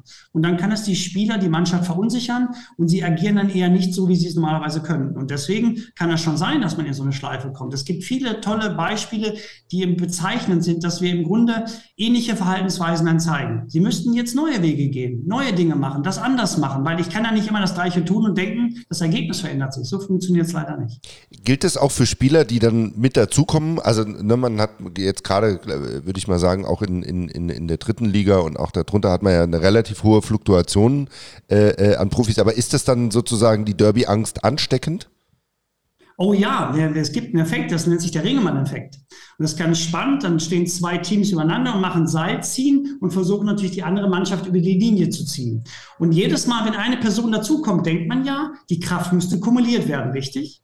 Mhm. Das ist genau das Gegenteil. Die Kraft lässt nach. So, das heißt, wenn der Großteil der Mannschaft auf dem Platz verunsichert ist oder sich nicht so verhält, wird sich der Person automatisch der Leistungsfähigkeit der größeren Gruppe entsprechend unterordnen. Gut. Das heißt also so, so Kniffe wie, wie damals in den 80ern, ich glaube, die, die Bayern äh, haben immer auf dem Betzenberg verloren und dann sind die da mal mit so anderen Trikots, mit so Brasilien-Trikots aufgelaufen und dann haben sie gewonnen. Oder, ne? Also sowas hat dann schon eine, eine Auswirkung. Oder kann es haben. Ja, es gab ja auch mal dieses Beispiel, wo Bayern dann Champions League Finale, im Finale war, in Bayern gespielt hat und alle haben nur davon geträumt und alle haben nur gesagt, sie wollten unbedingt in Champions-Finale, haben aber nie davon gesprochen, dass sie gewinnen wollen. Und was haben sie nicht? Sie haben nicht gewonnen. Also ich glaube schon, wir sollten uns bewusst machen, wie mächtig Gedanken sind, wie mächtig unser Kopf ist. Und der steuert unser ganzes Erleben. Und wir sollten auch auf so eine Dienstleistung, nicht nur im Fußball, grundsätzlich nicht verzichten. Denn am Ende des Tages entscheiden nicht die Hände und die Füße, sondern der Kopf. Und wenn wir jetzt gemeinsam loslaufen und wir könnten nicht mehr, würden die Beine weiterlaufen, aber der Kopf entscheidet sich nicht weiterzulaufen. Und deswegen würde ich immer am Kopf arbeiten und bitte auch beim Trainer. Hast du einen abschließenden Rat, also wirklich als, als Außenstehender von außen betrachtet, an den FC Saarbrücken, an, an uns so, äh, den du gerne uns noch mit auf, abschließend auf den Weg geben möchtest? Oh ja, kostenlos. Also erstmal bin ich unfassbar dankbar, unfassbar dankbar, dass ich mit euch heute ein bisschen schnackeln durfte. Das hat Spaß gemacht. Ähm, und ich verfolge natürlich alles, was mit Fußball zu tun hat. Und ich wünsche dem SF in Saarbrücken von Herzen, dass das funktioniert, dass sie ihre Ziele erreichen, dass der neue Trainer sich identifizieren kann mit der Mannschaft, mit dem Verein und dass die Fans Bock haben, jetzt Außergewöhnliches zu leisten, trotz der schwierigen Situation. Und, und man darf nie den Glaube äh, an sich verlieren, weil ich glaube, die können das. Nur die Frage ist, sind sie bereit, über diesen Tellerrand hinaus zu leisten? Und vom Bauch her denke ich, ihr schafft das, aber man, man sollte sich darauf nicht ausruhen, dass es ausreicht, nur einen Trainer zu holen, sondern man sollte mit dem Trainer bitte auch arbeiten. Und das ist ganz wichtig. Alles klar. Dann René, liebe Grüße nach Unna. Vielen, vielen, vielen Dank äh, fürs Mitmachen und äh, ja, für deine äh, Kompetenz, die du hier hast, einfließen lassen in unsere Plauderrunde. Also, äh da werden wir jetzt noch einiges aufgreifen. Ne? Ja, also. fand ich sehr, sehr spannend. Ja, fand ja. ich sehr, sehr spannend. Tolle Aspekte, muss ich echt sagen. Also, äh, das gibt Input, muss ich echt sagen, ja. Alles klar. Vielen Dank. Dann mach's gut. Schönen Abend. Äh, Grüße zu Hause an die sechs Kinder. Dankeschön und viel Erfolg. Drückt euch die Daumen. Dankeschön. Tschüss. Danke. Tschüss. Ciao. Ciao, ciao. Äh, ja, krass. Also, wo ich da gerade äh, noch, äh, äh, also so einen Anhänger, Anhänger habe ich gefunden, wo, wo ich, wo ich äh, auch so ein bisschen drüber gestolpert bin. Ich glaube auch so, äh, wenn man die Mannschaft vor der Saison gefragt hätte, wie sind denn eure Ziele, welches Ziel würdet ihr denn ausgeben? Ich glaube, dann wäre nicht Aufstieg rausgekommen. Würde ich auch sagen. Ja. Ne? Es wäre ein bisschen defensiver formuliert worden. wär- bin, ich, bin ich eigentlich auch relativ sicher. Wobei ja auch nicht explizit Aufstieg, sondern es war ja auch das offizielle Ziel, oben mitspielen. Ne, es wurde ja ein bisschen, äh, aber das, das wurde halt schon so, sagen wir mal, anders interpretiert. Ne, es ist also gesagt wurde, ne, es, gibt ja, ne, es gibt ja dieses, äh, ne, dieses Prinzip, was gesagt wird und das, was gehört wird. Es wurde gesagt, kann man ja auch nachlesen, ne, mit diesen 60 Punkten und so lange wie möglich oben dabei sein. Aber eigentlich kam ja bei jedem mehr oder weniger an, ne, dies Jahr wollen wir hoch. Aber 60 La- Lag das nicht an der, an, an, an der Rückfrage, äh, mit äh, über 60 Punkten ist bisher jede Mannschaft aufgestiegen? Und dann ja. Und damit war klar, okay, also mehr als 60 Punkte eigentlich verklausuliert gesagt Aufstieg. Ja, also So ist es. Finde ich auch. Also ne, 60 plus und dann gucken. Also das war schon, das war schon sehr, sehr deutlich. Ähm, aber äh, brechen wir es mal runter. Ne? Was, was haben wir jetzt? äh, Wie, sieht es jetzt aus? Ich würde jetzt schon mal sagen, der FCS und das äh, Wort haben wir jetzt bisher, glaube ich, in den äh, über zwei Jahren, zweieinhalb, naja, nicht. Nee, zwei Jahre, drei Monate seit es uns gibt, jetzt noch nicht benutzt, aber äh, ich meine, es ist jetzt mal an der Zeit, äh, der FCS in der Krise. Ähm, ein Sieg aus den letzten acht Spielen, äh, zuletzt Auswärtsniederlagen gegen Mannheim und Essen. Äh, der Trainer ist entlassen. Ähm, jetzt auf der Bank äh, Rüdiger Ziel, unser Manager für die Profiabteilung, vor drei Wochen noch nicht im Verein. Äh, jetzt schon Top-Entscheider. Äh, Jürgen Luginger als bisheriger Sportdirektor ähm, völlig demontiert. Ne, da können wir auch gerne nochmal drüber sprechen. Ähm, Entlassung im Sechs-Augen-Gespräch zwischen Ostermann Ziel, da war schon der Luginger nicht mehr dabei oder nicht dabei. Ähm, ja, das ist so der Stand jetzt. Ähm, vielleicht auch nochmal so ganz, äh, ganz kurzer Hinweis dazu. Damit ist so auch so ein bisschen äh, die Ära Ferner jetzt nachgeendet. Ne? Weil äh, er hat Uwe Koschinat verpflichtet noch und ist kurz später äh, hat er seinen Posten verlassen. Und äh, ich meine, damit ist die letzte äh, Personalie aus der Ära Ferner Mann, äh, lassen, wenn man ein paar Spiele außen vor lässt, jetzt beendet. Also ich würde äh, gleich mal bei einem einsteigen, was du gesagt hast, äh, in der Krise. Äh, das würde ich ergänzen wollen, weil ähm, aus meiner Sicht das ähm, alles ein bisschen, nee, da- das ist immer zu pauschal, ähm, weil mir einige Dinge ein bisschen zu undifferenziert ges gesehen wird. Ich würde nämlich nicht sagen, dass der FC in der Krise ist, sondern er ist in einer Ergebniskrise. Ähm, weil es ist keine essentielle Krise, er spielt nicht gegen den Abstieg, ähm, äh, spielt vielleicht nicht um den Aufstieg, ähm, vielleicht jetzt nicht gerade, aber es ist eben, ähm, es ist eine Ergebniskrise. Es ist eine Nee. Ergebniskrise, aber aus der Ergebniskrise eben durch diese äh, personellen Umwälzungen auch, ist ja jetzt, also die alte Hierarchie oder der alte Ja, ja. Aufbau, der ist ja jetzt völlig weg. Das muss man jetzt mal so sehen. Ähm, Leute, die noch vor vier Wochen alles bestimmt haben, sind jetzt weg, nämlich der Uwe und oder äh, so gut wie weg oder zumindest mal als Entscheider weg, nämlich der Jürgen Luginger. Ähm, also das Nee, also ist schon eine Krise, ne? wenn man das jetzt mal, äh, also wenn man Krise übergeordnet äh, betrachtet, einfach als Umbruch, ne, die eine Krise immer ist. Eine Krise, sagen wir, eine Lebenskrise oder so, jetzt bei Menschen, die entsteht ja dadurch, dass sich irgendwas ändert im Leben. Ne? Alles ist eine Krise, auch wenn man zum Beispiel, wenn man Vater wird, ne, ist das eine Lebenskrise. Es kommt immer darauf an, wie man das meistert, weil das bisherige, äh, die bisherigen Routinen, die greifen immer, die müssen sich ändern und die Frage ist immer, wie kann man sich anpassen? Wie kann man neue Routinen möglichst schnell entwickeln, um jetzt eben das Leben anders weiterzuleben, aber immer noch gut. So, und wenn man das sieht, hat man das ja absolut jetzt im Verein. Ich finde, es ist eine ganz tiefe Krise, weil man sagen muss, dass man sich eingestehen muss, dass wirklich einiges falsch gemacht wurde. Das ist so. Ähm, ich würde auch gerne mal die These ins Feld führen, es war ein Fehler, Uwe Koschinat einzustellen. Ja, das muss man, wie du es gerade gesagt hast, Jens, sehr differenziert anschauen. Das können wir gerne auch nachher machen. Aber es ist eine tiefe Krise, aus der man meiner Meinung nach sehr leicht rauskommt. Denn das Potenzial, und da bin ich bei dir, Peter, das, das Potenzial ist da. Wenn jetzt relativ rasch die Weichen gestellt werden, kannst du mit dieser Mannschaft sehr viel machen, sehr viel machen. Und vielleicht auch, da sind wir wieder bei René Page, äh, dass man äh, versucht, im zwischenmenschlichen Bereich ja nochmal ein bisschen zu arbeiten, nachzu, nachzureifen, nachzuschleifen, wie auch immer. Auch dort ist Potenzial da. Also ich sage, das ist eine echte Krise. Es wurde viel falsch gemacht, aber man kann hier rauskommen. Und Krise ist ja auch immer Definitionsfrage. Ne? Ich habe heute Morgen die Krise bekommen, weil ich die äh, Strimp nicht angekriegt habe. Ne? Aber ich habe es dann letztlich auch gemeistert. Äh, aber ich sehe es auch wie der Peter. Es ist halt eine globalere Sache. Ne? Also ich sehe es jetzt auch Vereinsführung.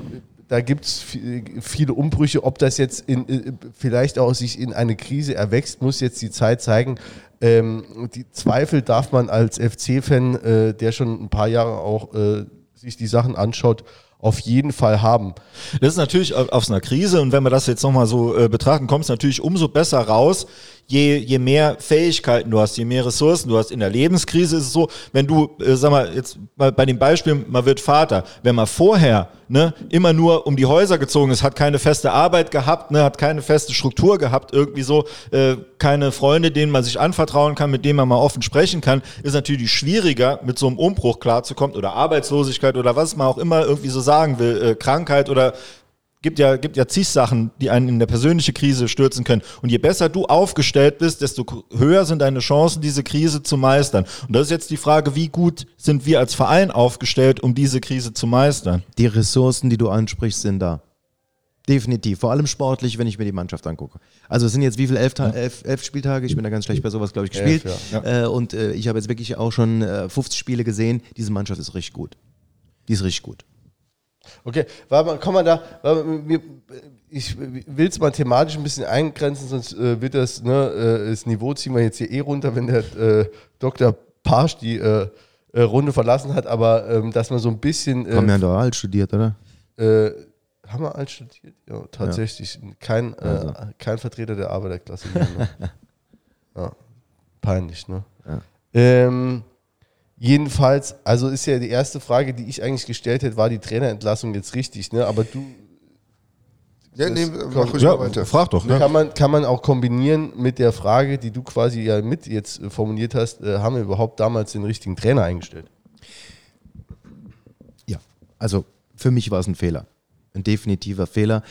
Ähm, denn Dieter Ferner hat diese Entscheidung getroffen. Er hatte sehr gute Argumente dafür, hat gesagt, diese berühmte zweite Saison, wir wollen nicht absteigen. Das war eigentlich die Grundthese. Und dafür ist Uwe Koschinat mit Sicherheit ein Name, der dafür steht, der Stabilität bringt, der das kann. Was aber überhaupt nicht bedacht wurde, und deshalb ist dieses Vorgespräch mit René Page einfach Gold wert heute Abend, ähm, diese Fähigkeiten zu gucken, wer passt zu welchem Team, die muss man haben im Verein und die waren einfach nicht da. Dieter Ferner hat das mit reinem Gewissen und, bestem Gewissen getan, aber ich glaube, er steht auch nicht unbedingt dafür, so an eine Arbeit heranzugehen im Fußballbereich. Ja, du siehst das noch ein bisschen, ja, ich will jetzt nicht sagen altbackener, das ist zu Traditioneller. viel. Das ist, danke, danke, das ist das bessere Wort. So, aber du hast hier eine extrem intelligente, extrem äh, ja, schlaue Mannschaft ähm, und ähm, ich glaube, die wollten unbedingt mitgenommen werden. Die waren auch verwöhnt in dieser Beziehung. Das, ist, das haben wir jetzt auch schon tausendmal diskutiert mit Lukas Kwasniok und so weiter und so fort. Und dafür war Uwe Koschinat nicht der richtige Mann. Ich, ich erkenne bei Uwe Koschinat ganz viele ganz viele sehr positive Aspekte. Äh, Der, hat, der ist extrem engagiert, der war extrem identifiziert, der ist fleißig, das ist ein sehr guter Analytiker. Also das, was der nach dem Spiel sagt, da habe ich nie gesagt, das ist Blödsinn, was der mir erzählt. Also den seltensten, im Gegenteil. Aber es bleibt dabei, ich habe diesen Satz so gebetsmühlenartig immer wieder gesagt, die haben sich aneinander abgearbeitet, jetzt ein, dreiviertel Jahre und die haben einfach viel zu spät gesehen, es passt nicht, es passt, die beiden Parteien, Mannschaft und Coach, haben nicht zueinander gepasst. Ja, es gab ja durchaus auch verschiedene Phasen jetzt äh, in den äh, äh, was 15, 15 Monaten oder was, äh, wie es jetzt war, 16 Monate, äh, auch nicht festlegen. Äh, es gab ja zwischendrin auch schon, sagen wir mal so, Leistungsstellen oder so eine Krise, die sich angedeutet hat oder auch die, die, die wirklich da war. Und man hat sich ja nochmal zusammengerauft, aber irgendwie war dann halt dann doch jetzt äh, rückblickend dann im, im letzten Jahr dann eben nach der Niederlage in Lautern die Luft raus und das wäre ein Punkt gewesen, wo man gesagt hat, okay, man macht die Saison jetzt einfach noch zu Ende, weil es, es gibt eh nichts mehr zu gewinnen. Was soll man jetzt noch den, den, den Trainer rauswerfen? Aber dann nach der, nach der Saison macht man den Cut und setzt sich zusammen äh, und überlegt, hat das eine Zukunft? Und dann hätte man ja eigentlich, hätte man zu dem Schluss kommen müssen, äh, nee, es passt nimmer. So. Sehe ich Ähm, auch so, ja. dann ist aber immer die Frage, wen, wen hat man denn, der sich da zusammensetzt und der sowas sagen kann? Und das ist auch das, wo ich jetzt sage, klar, mit der Mannschaft gebe ich dir recht. Ich bin zwar nicht, wie, wie man es äh, immer liest, ne, dass das eine Mannschaft ist, die, die jeden hier in der Liga kaputt schießt, sondern das ist eine Mannschaft, die natürlich das Potenzial hat für oben, für oben mitzuspielen, die jeden schlagen kann. Ähm, aber nicht jetzt eine Übermannschaft, die jetzt hier alles gewinnen muss. So, und ähm, die, ähm, aber jemand muss ja jetzt den Trainer finden. Das macht ja jetzt der Ziel, offensichtlich. Äh, Lugin ja nimmer. Es wird zwar gesagt, er macht es noch, aber glaube ich irgendwie nicht dran. So. Ähm, hat der die Kompetenz, jetzt den richtigen Trainer zu finden? Das ist die Gretchenfrage. Schau, Das ist die Gretchenfrage. gewechselt. Ja, das ist die Gretchenfrage. Oder hast du, Nee, nee, Jule, mach noch. Ich glaube, ich hake gleich nochmal ja, ein. Weil so, so, sonst kommen wir so in die, äh, in die äh, Schleim. Äh, weißt du, Peter, sonst, ich, ich will dich gar nicht jetzt. Aber weißt du, wir- also wir waren ja quasi noch beim Koschinat.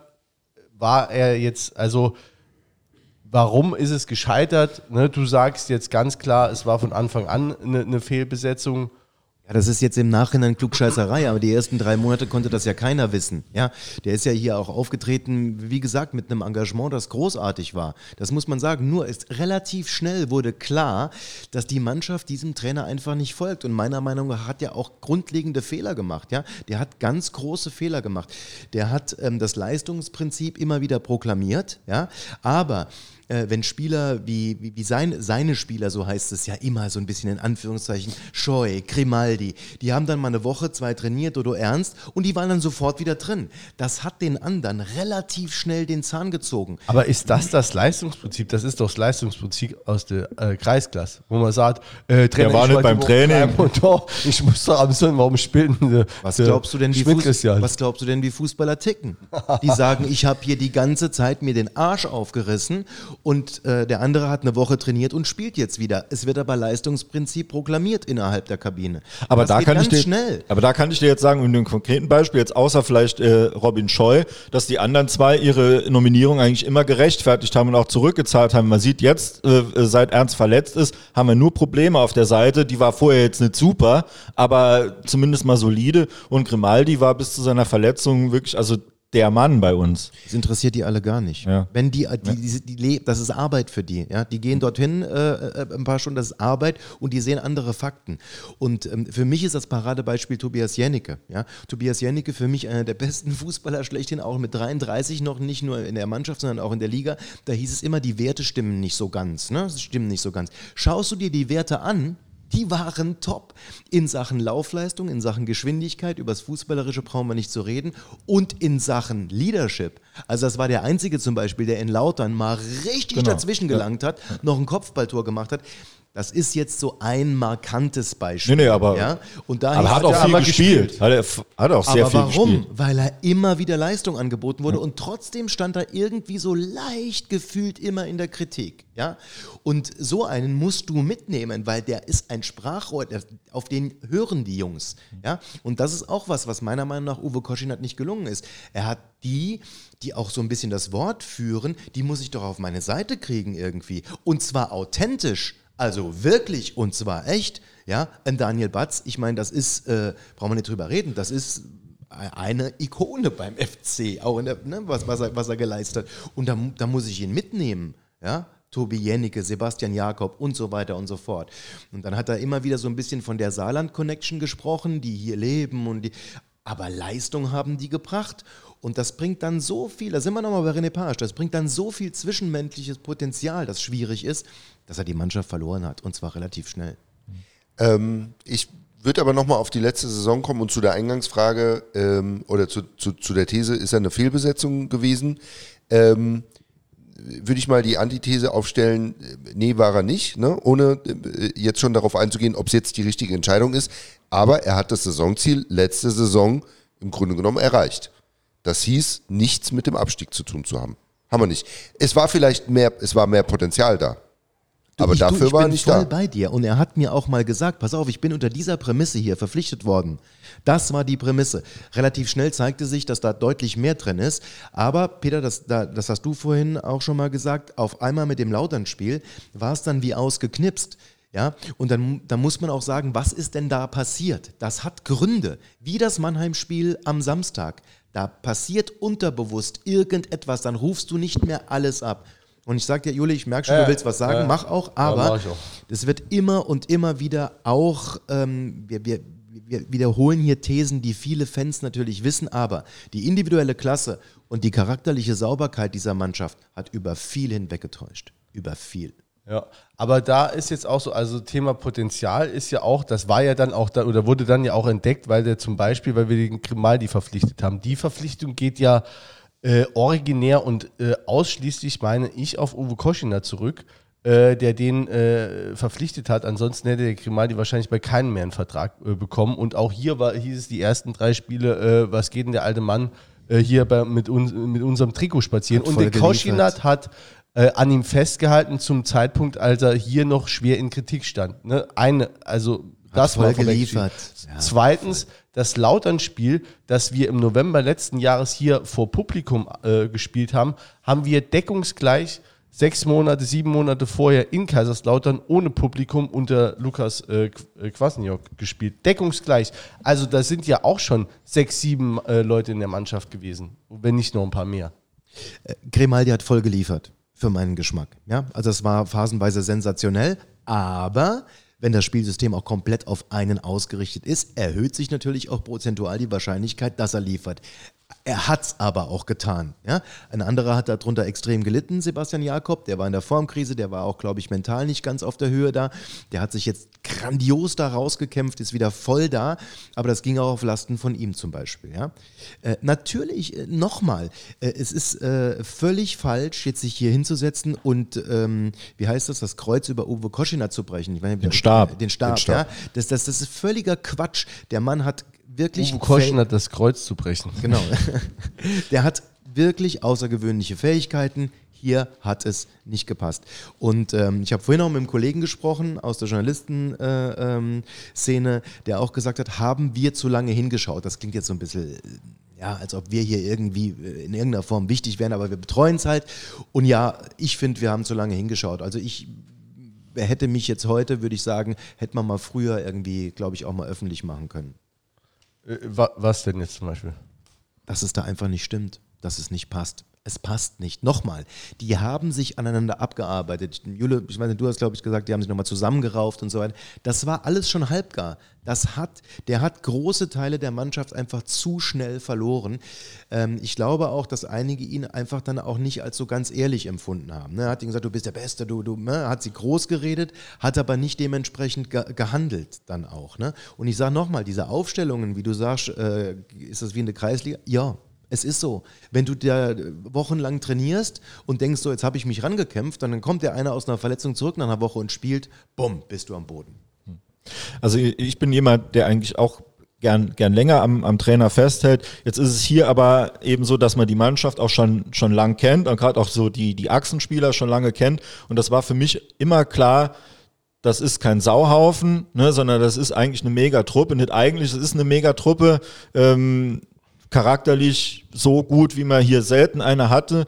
Und deshalb war mir dann nach dem Lautern-Spiel, Rückspiel, dann eben wie dieses, wie das dann so Bach runterging, alles dann so, so ausgeplätschert ist, da war mir schon irgendwie innerlich klar, das wird nächstes Jahr sau schwer, da nochmal einen Zug reinzukriegen. Ähm, ja, ich war dann überrascht über die ersten Spiele, nicht spielerisch so, aber dass man dann doch auch nochmal mit einem mit einem Willen die, die Spiele gewonnen hat. Ähm, dachte ich, okay, vielleicht hat sich da doch nochmal was eingerenkt oder die sind aufeinander zugegangen oder sonst was, aber offensichtlich ja nicht.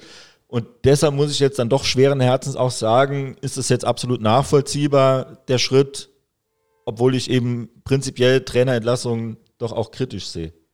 Was haltet ihr von folgender These? Daniel Farke hat mal vor kurzem irgendwo in einem Interview gesagt, äh, ich will dir im Fußball meiner Mannschaft nicht im Weg stehen. Fand ich eine tolle Aussage irgendwie, Ja. weil sie was, weil Ja. sie was. Äh, Letzte ne, Ausgabe, elf Freunde. Genau, ne? Ja. Gibt, dir, gibt dir irgendwie ein Gefühl für das, was er, was er vorhat. So, jetzt musste ich, ähm, weil Elversberg relativ oft in der Sportschau ist, habe ich relativ oft dann Elversberg äh, gemacht.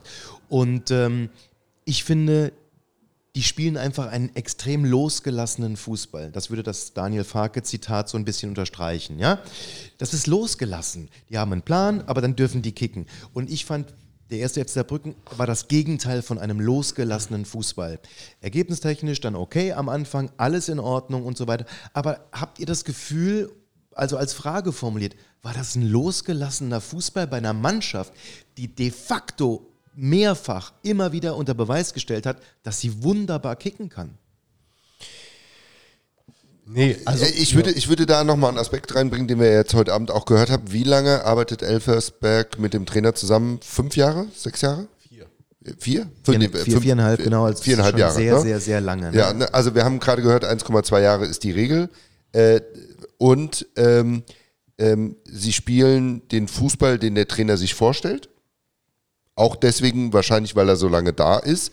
Und ähm, der Trainer ist dort bei Misserfolgen, und das soll jetzt kein Plädoyer für, den, äh, für, für unseren ehemaligen Trainer sein. Ich will nur darauf hinweisen, dass viele von den Aspekten, die wir gehört haben, da sind Misserfolge, dieses Nicht-Aufsteigen, äh, auch mit einem deutlich höheren Etat als wahrscheinlich ganz, ganz viele Mannschaften in der, in der vierten äh, Liga Südwest, ähm, haben sie weiter am Trainer festgehalten.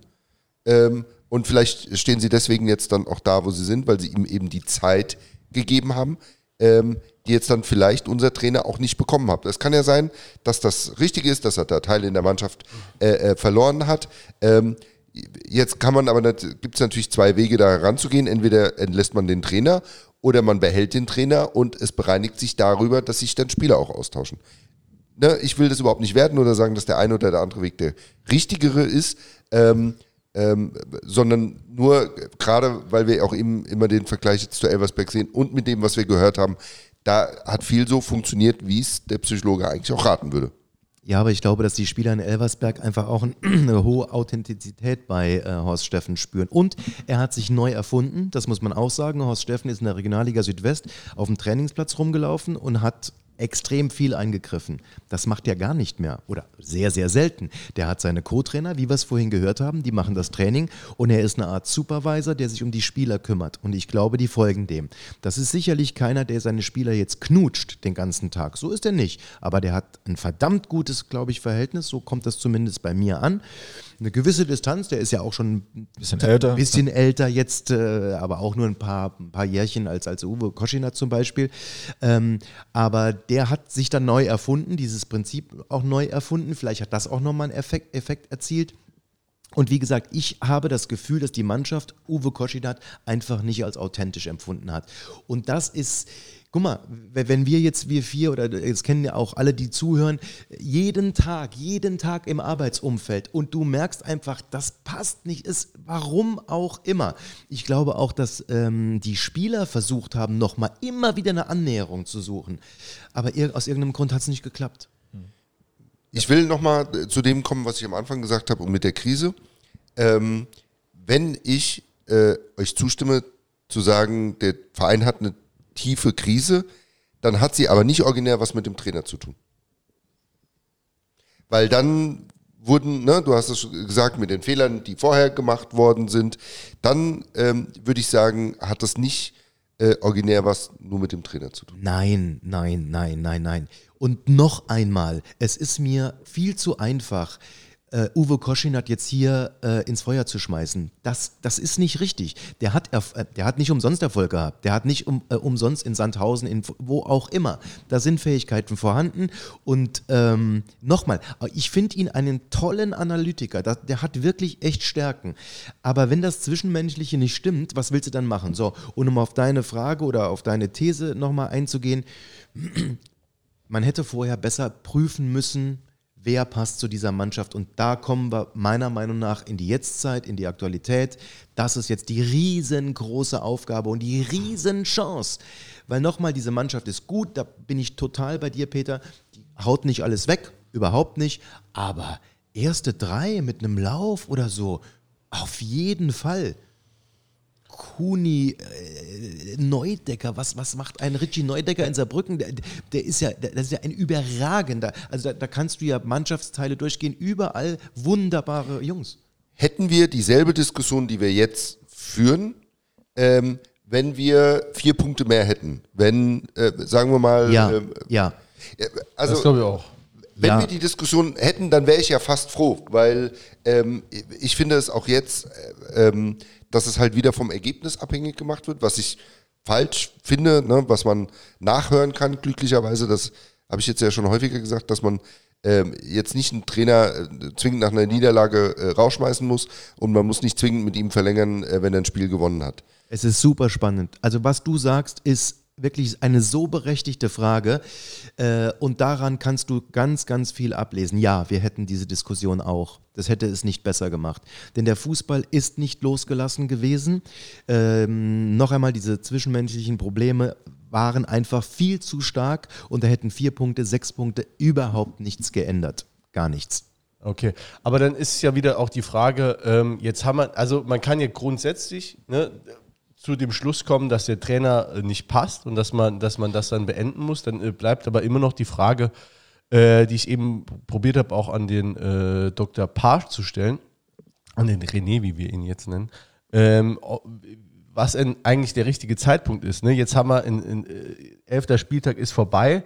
Ich glaube, wir spielen nur 16 Spiele. Ich, allzu viel sind es nicht, 16, 17 vielleicht. Also in sechs Wochen ist die, ist die Runde schon äh, längst passé. Die Runde Äh, nicht, aber es ist Hinrunde. Winterpause. Hätte man das nicht äh, äh, so lang strecken müssen oder ist es jetzt eben, um die Saisonziele noch zu erreichen? Warum denn nicht? Ähm, also Warum nicht? Du, du hast äh, vor kurzem ein Interview mit Daniel Batz gemacht, im aktuellen Bericht gesendet, sagt, er hat drei Spiele gewonnen, oben drei Spiele. Das ist doch, ist doch richtig. Jetzt äh, kommt da irgendwie, vielleicht gewinnt ja der, der ähm, äh, Rüdiger Ziel jetzt auch äh, drei Spiele. Warum denn nicht? Ja, dann bleibt also er gleich. Im Training, das ist, das, das ist auch noch ein Aspekt, den ich unheimlich gerne mal nennen will. Die Trainingsinhalte von Uwe Koschinat haben auch nicht zu dieser Mannschaft gepasst. Diese Mannschaft hat gelächzt nach, gib mir eine Kernstruktur und lass uns dann bitte machen. Erste Trainingseinheit, glaube ich, Rüdiger Ziel, 11 gegen 0. Der stellt die elf Spieler hin, sagt von da nach da, von da nach da, von da nach da. So, dann haben die die Grundstruktur und jetzt bitte machen. Das hat man zum Beispiel bei Uwe Koschinat nie gesehen. Der, der Uwe war jemand, der dann gerufen hat, mehr Intensität, äh, mehr Power. Äh, da, damit konnten die, glaube ich, einfach nichts anfangen die haben, die wollten so ein bisschen Struktur, wie das bei Lukas war. Lukas hat ja Spieler um drei, zwei, drei Meter verschoben, angehalten. Moment, zwei Meter mehr nach da. Ja, okay, kann man so oder so sehen. Ähm, also du siehst jetzt schon eine kleine Veränderung, allein schon unter Rüdiger Ziel. Also, ne, und das ist so was, wo die Mannschaft auch gehakt hat, glaube ich, mit den Trainingsinhalten. Die hatten keinen Spaß daran. Ja, und nochmal, auch das ist nicht dem Uwe Koschiner zwingend vorzuwerfen, weil es gibt Mannschaften, da funktioniert das 1A. 1A, dann hast du eine Mentalitätsmannschaft, der sagst du mehr Intensität und dann macht die das, aber nicht diese. Ja, aber jetzt hat, also jetzt sind wir immer noch die, nicht die Frage nach dem Zeitpunkt beantwortet, ne? Also quasi äh, für dich ist jetzt kein Problem. Zugehört habe ich nicht. Nee, gell, wolltest du nur deinen Sermon loswerden. Ganz genau. Die Frage war, war quasi, ist der. ja, rückblickend müsste man jetzt sagen, halt, äh, entweder Ende, also Ende letzte, letzte Saison hättest du diese, ja. dieses Fazit ziehen müssen. Oder dann noch Strecken bis zur Winterpause. Oder, oder ja, gut wenn du überzeugt bist, dass es nicht, nicht passt, wenn du zu dem Schluss kommst, dann musst du jetzt handeln. Was willst du da jetzt noch? Aber dann, dann schenkst du ja wirklich unter Umständen fünf, sechs Spiele ab, hast die Mannschaft wirklich, vielleicht entsteht da wirklich noch irgendein Konflikt oder irgendwie sonst was, wer weiß, was dann noch für, für Maßnahmen ergriffen werden, wenn der Uwe, der war ja unter Druck, ne? Wer weiß, was der noch gemacht hätte oder so, ne, noch Spieler suspendiert oder irgendwie so Kram, gibt's ja dann manchmal noch so Sachen, ne, irgendwie so, wenn der Trainer dann so um sie schlägt oder so. Also dann, wenn man zu dem Schluss kommt, es passt nicht, dann muss man, äh, ne, das ist wie, wie so Paare, die zusammenbleiben, bis die Kinder aus dem Haus sind, ne, und dann neuer äh, Lied, die Frau tot irgendwie, ne, so. Also, ähm, Ne, da muss man, wenn man zu dem Schluss kommt, äh, zumindest mal die Hand nicht. ausgerutscht. Komm, wir wollen doch meinungsstark sein. Du ja. stellst die Frage, ich sage, es ist der absolut richtige Zeitpunkt. Man hätte das früher machen können, selbstverständlich, äh, aber warum denn nicht jetzt? Es ist doch in, es ist doch in Ordnung. So ein bisschen jetzt äh, in die Hose geschissen, sorry, aber so ist es halt jetzt mal gerade die letzten paar Spiele und äh, jetzt eine Veränderung eingeleitet. Wir werden ja sicherlich nachher auch noch auf Trainerkandidaten kommen, den richtigen finden und dann prophezei ich, wenn da die Chemie stimmt, und das ist das Wichtigste, glaube ich, bei dieser Mannschaft, dann geht diese Mannschaft steil. Denk, und denkst du, das hat jemand im Blick, der jetzt, also jetzt spricht der Rüdiger Ziel, der, der denkt auch so. Der sagt, ich will jetzt einen Fachmann, aber der soll mit genau der Mannschaft klarkommen. Meinst du, der hat das Mindset? Also im letzten Interview hat er das genauso formuliert. Ja, er hat gesagt, wir müssen gucken, wer passt zu dieser Mannschaft, auch was, äh, was er an taktischen Fähigkeiten mitbringt, natürlich, selbstverständlich, aber äh, wer passt zu dieser Mannschaft, dieser Satz viel, ja, und ähm, natürlich hat er dieses Mindset. Ich halte halt den Rüdiger Ziel für echt einen, einen sehr cleveren, sehr cleveren äh, jungen Mann, wie auch immer man das jetzt sagen will, und ähm, der hat das im Blick, ja. Ähm, da, Okay, also vielleicht kommen wir nochmal ganz kurz, bevor wir dann zu Rüdiger Ziel und zum, zum Trainer dann äh, zu, äh, zu, zur Neueinstellung kommen, ähm, nochmal, also zur Mannschaft. Äh, du sagst jetzt quasi, äh, da muss nur der Richtige kommen, ne? so entnehme ich deinen äh, Aussagen und dann fliegen wir auf äh, Platz 1 bis 3. Ähm, ja, komm, leg mir das jetzt nicht so in ja, den Mund. Also, ähm, hast du, da liegt mir nicht so in den Mund, du hast es gesagt. Nein, nein, ich glaube, wenn der Richtige kommt, der einen losgelassenen Fußball spielt, dann setzen die das um und dann gehen die auch mal steil, dann werden die eine Serie hinlegen. Gut, äh, ich glaube nicht an die Monokausalität. Ne? Also, dass du quasi, dass nur ein äh, Element irgendwie nicht passt und das nimmst du dann weg und dann hast du, hast du da äh, den Erfolg, ne, in dem Fall. Also ich äh, daran glaube ich nicht. Also ich bin erstmal, um das mal vorwegzuschicken, äh, äh, ein Riesenfan von der Mannschaft. Ich glaube auch nicht äh, auf Jahre hin, dass wir so eine Mannschaft äh, nochmal hier haben werden, mit der wir uns so äh, auch als Fans identifi äh, identifizieren können. Ähm, aber ich glaube auch nicht äh, dran, dass das so eine Überfliegermannschaft ist. Und äh, ich stelle mal die These in den Raum, äh, hat sich die Mannschaft auch, konnte die, die sich ein bisschen hinter der, in den vergangenen Wochen hinter der Trainer Diskussion, die ja schon recht deutlich geführt wurde, verstecken. Hundertprozentig, natürlich. Gott, oh Gott, oh Gott.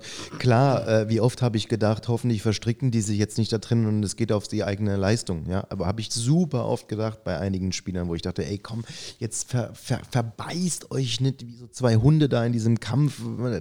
So, ja, guckt, dass ihr eure Leistung auf den Platz bringt. Das habe ich oft gedacht. Klar.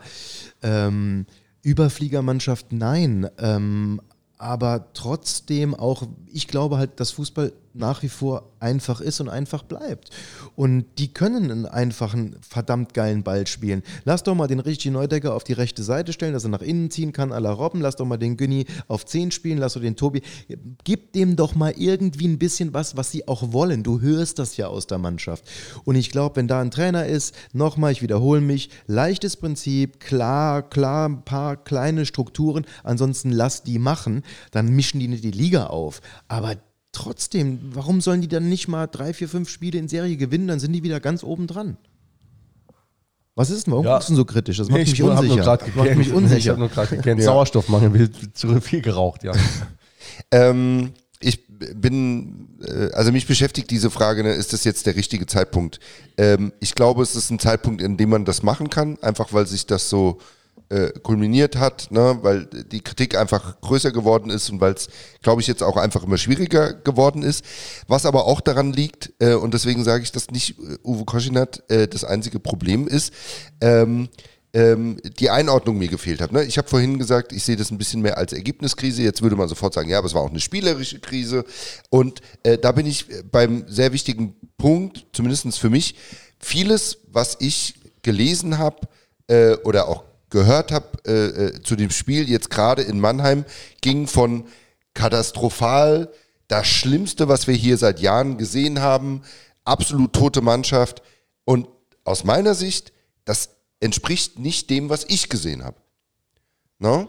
Ja, also wie gesagt, tote Mannschaft würde ich auch nicht sagen. Der- Der Fußball war halt unattraktiv. Ich meine, da brauchen wir gar nicht drüber zu reden. Der Fußball hatte sein, seine Daseinsberechtigung nur über die Ergebnisse. Und wenn die nicht Ja. mehr da sind, ist, der, kommt- ist das nicht nur eine Ergebniskrise, sondern dieser ganze Fußball ist in Frage gestellt. Ja, das, Ich frage mich nur, woher das herkommt, dieser Anspruch, dass man jetzt hier sagt, hier in Saarbrücken muss man begeisternden Offensivfußball spielen. Äh, das hatten wir hier unter Kwasniok genau ein Jahr. Und aber vorher, wenn ich an vorher zurückdenke, Alter, vielleicht mit Topmöller in der Regionalliga. Sonst hatten wir hier nie, standen wir nie für begeisternden Offensivfußball. Bei Lukas waren auch noch zehn Kackspiele dabei, sagt Ja, er ja, selbst. ja, Ja, ja. Also es ist auch ein bisschen glorifiziert. Trotzdem stand er halt für einen Stil. Ja? Genau, der aber auch in der Zeit äh, kritisiert worden ist. Und so, worauf ich hinaus möchte, ist, ähm, wenn wir nochmal über den richtigen Zeitpunkt reden, ich finde, der Verein äh, hätte sich auch da hinstellen müssen. Ne? Der, ich meine, da ist auch immer die Frage, wer ist der Verein, aber Verantwortliche in dem Verein neben dem Trainer ähm, vielleicht die Dinge auch ein wenig zu relativieren und einfach auch mal zu sagen, nicht zu sagen, äh, wir brauchen jetzt sechs Punkte, neun oder zwölf, sondern zu sagen, äh, das ist im Moment nicht erfolgreich. Ne? Ähm, aber wir, wir stehen dazu oder es ist nicht so schlecht, äh, äh, auch wie, wie, wie es in vielen Sachen äh, geschrieben worden ist. Ich glaube auch nicht, dass man, ne, das sieht man ja jetzt auch an den äh, Ergebnissen äh, gegen die Mannschaften, gegen die wir unentschieden gespielt haben, gegen die wir hoch gewonnen haben. Das macht jetzt auch nicht jede Mannschaft. Deswegen, ich bin da nicht so, äh, also ich würde nicht sagen, das ist jetzt, äh, das ist jetzt der richtige Zeitpunkt gewesen. Man kann das machen, man hätte es vorher machen können, man hätte aber auch noch warten können ähm, und sagen, ähm, dass äh, das funktioniert äh, Es war jetzt auch vorbei. noch, dass man Jens, ich bin der Anna, es war vorbei. äh, ja, also glaube ich, ne, ich ähm, das Zeichen zu setzen, ähm, ähm, wir warten noch, bis wir dann auch einen Trainer in der Hinterhand haben, den wir, nachdem wir uns jetzt äh, äh, reichlich äh, damit auseinandergesetzt haben, wer zu dieser Mannschaft Das passt, wen wir so holen sehen, wollen, ja. Ja, äh, ja. mit wem wir jetzt auch mal perspektivisch dann hingehen wollen, weil wir haben jetzt offensichtlich Potenzial, auch in vielleicht, ne, ich, bei mir spricht ja immer ein Stück weit die Fan-Naivität zur Mannschaft zu sagen, ähm, ne, macht mal ruhig und so, wir arbeiten an Lösungen, ähm, auch wenn das jetzt diese Saison mit dem Aufstieg äh, äh, nicht klappt, wir hauen euch alle nicht in die Pfanne, ne, ihr kriegt alle noch mal mehr oder weniger einen Vertrag, weil wir jetzt das Thema Langfristigkeit angehen wollen. Und dann ist es für mich nicht der richtige Zeitpunkt, weil jetzt jeden Tag, und die Frage stelle ich mir, ne, das, man sagt dann immer, ja, dann kommt dieser ganze Druck von den Medien. Nee, der kommt auch von mir als Fan. Jeden Morgen gucke ich jetzt überall nach, welche Namen werden Ja, gehandelt, klar. mit wem haben sie gesprochen. Und da, glaube ich, kommt wieder eine unnötige Dynamik rein. Und deswegen würde ich nicht zwingend sagen, das war der richtige Zeitpunkt. Man kann das machen, aber ich glaube, man hätte sich mit einer anderen Strategie durchaus äh, auch einen Gefallen getan. Ja, ich bin da komplett bei dir und auch das, also sowohl negativ, also es ist mal wieder, finde ich, auch ein riesen Kommunikationsproblem. Ne, sowohl negativ als auch positiv musst du doch als Verein mal irgendwann dich zum Trainer bekennen und da muss ich auch nochmal anknüpfen. sie doch. An, muss ich anknüpfen, ja, die haben sich nach dem Mannheim-Spiel noch für, äh, zum Trainer bekannt und haben dann einen Tag später entlassen. Also, ja, aber auch drei Wochen vorher hieß es von Ostermann ganz klar, es gibt keine Diskussion hier, gar keine. Ja, aber nur so, äh, ja, mal so ganz kurz, aber das ist ja auch nicht so, das sagt ja, du siehst ja dann Gut, nicht mal aber wer, live. wer soll das denn machen? Nee, nicht wer soll es machen, das siehst du ja nicht mal, das ist ja keine Erklärung. Das ist, der redet dann mit einem Medienvertreter am Telefon und das wird dann irgendwo druckt das dann der Cordier ab oder du, du greifst es dann auf. Aber es sagt ja, der Ostermann sagt das ja nicht zu. Also ich nehme auf, was Cordier schreibt oder was? nee, was weiß doch, ich, aber wie so das funktioniert das. Ich lese die Zeitung und mache dann dann meine, meine Beiträge draus. Nein. Nee, warte, Ähm, warte mal, ganz, ganz, noch. ganz kurz noch. Also so, äh, der, der äh, René Pasch hat eben auch gesagt, zu ihm ist ein Trainer gekommen und hat gesagt, äh, er steht, er fühlt sich sehr alleine. Und ich kann mir das vorstellen, dass man das beim FC Saarbrücken auch so ähnlich sehen würde. Weil so richtig, ich fand, ein, besonderes Bekenntnis gab es nicht. Es gab keine weiteren Diskussionen mal zum, zum Spielstil oder zu, zu irgendwas. Also das wurde so laufen gelassen. Dann hat man irgendwann gesagt, äh, so jetzt hier sechs Punkte Ultimatum. Dann wurde das äh, gerissen.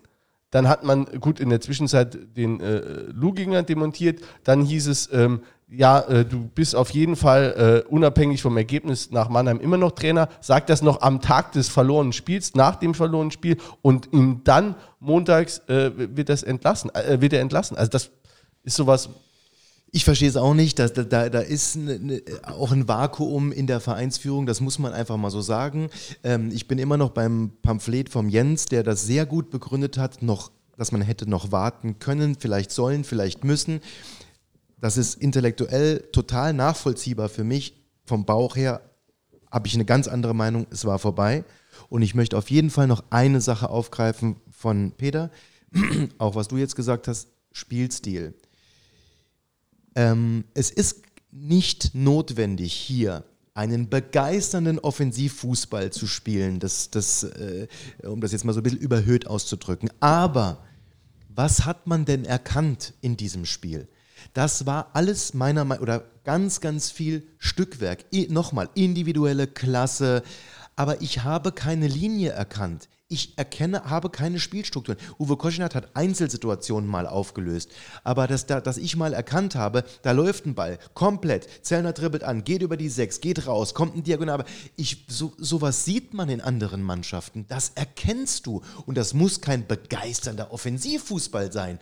Aber dass man zumindest mal sieht, ah, okay, der steht für was. Ja? Uwe Koschinat stand eher für eine Stabilität, hat er jetzt auch immer Ja, wieder betont. Ja, lass uns ergebnistechnisch hinten gut. Und das haben die zum Beispiel, und da hast du vollkommen recht, das war keine, keine tote Mannschaft in, in, in Mannheim. Überhaupt nicht. Nochmal, die haben an den Pfosten geköpft, die hätten hinten das 1-1 machen können, obwohl das Ding für Böder schon verdammt schwer war, wenn man es richtig sieht. Egal, die hatten die Chance dort, aber unterbewusst, es war durch. Dabei bleibe ich. Die Frage, die ich, die, die ich mir dann auch immer stelle, ich meine, man kann ja so spielen, äh, wie, wie, der, ähm, wie der Uwe hat spielen lassen, also eben mit der Stabilität, aber irgendwie musst du ja auch vors Tor kommen.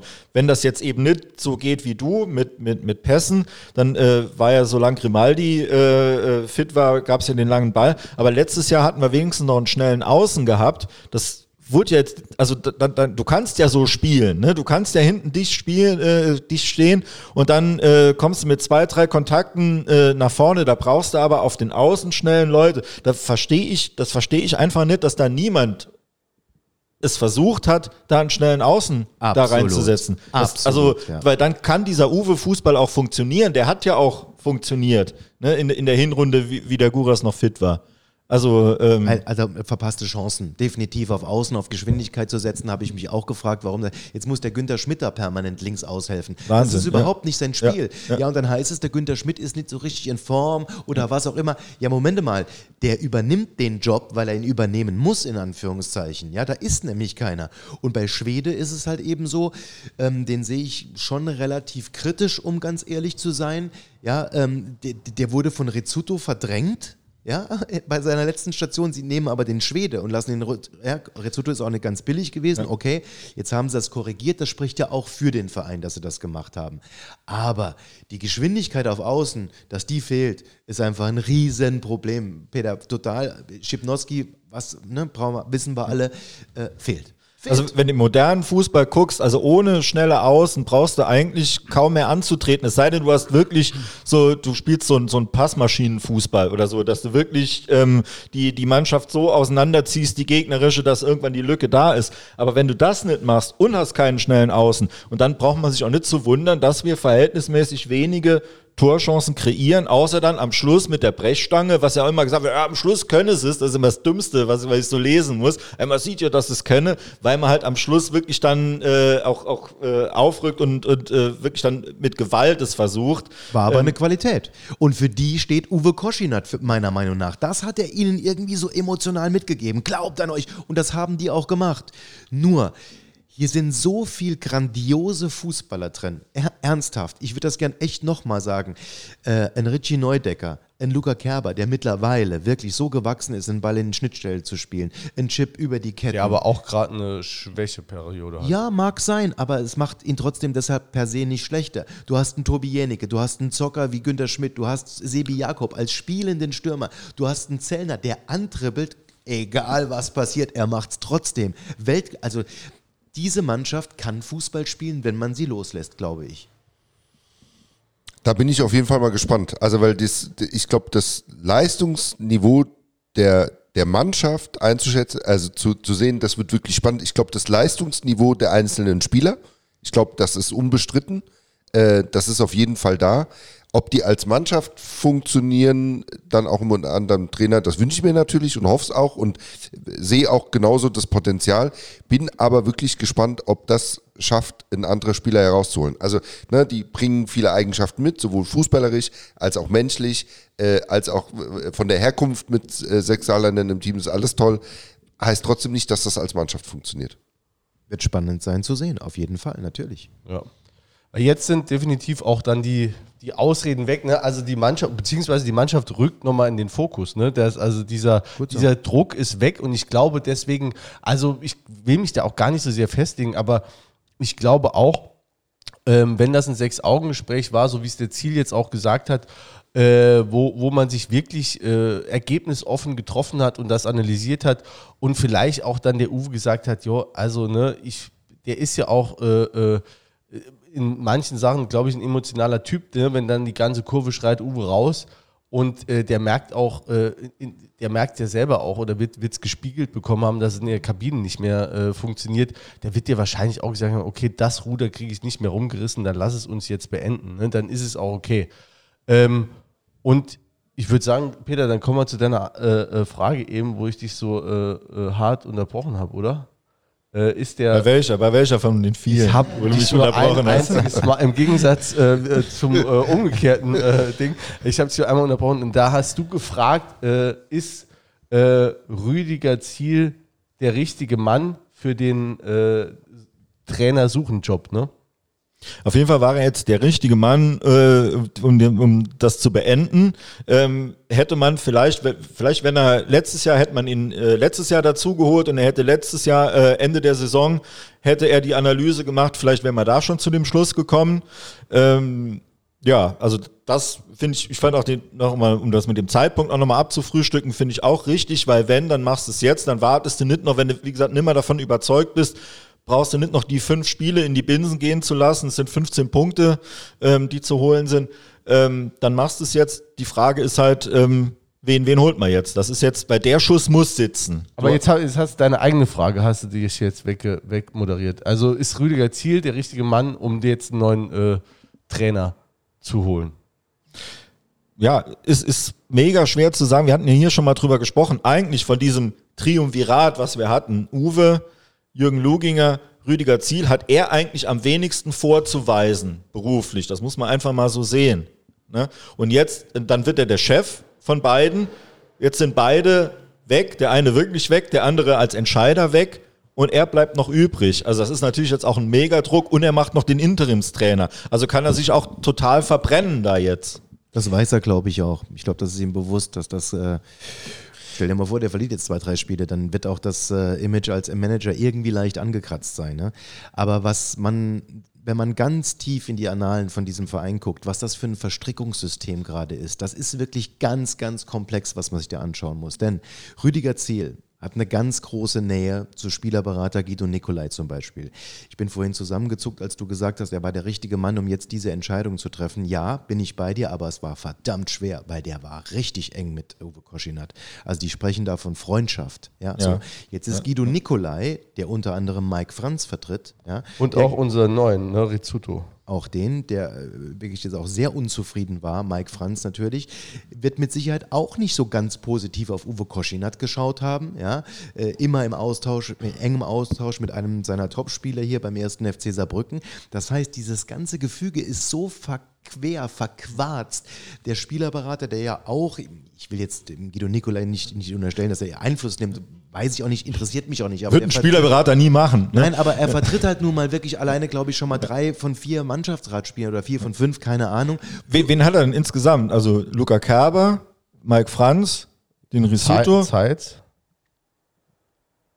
noch, noch, noch ein paar mehr. Ne? Also, ja, gut, das kann schon auf Transfermarkt.de äh, ja, e nachlesen. ne? äh, ja. Also das sind schon Führungsspieler schon. und, dann, und Rüdiger Ziel.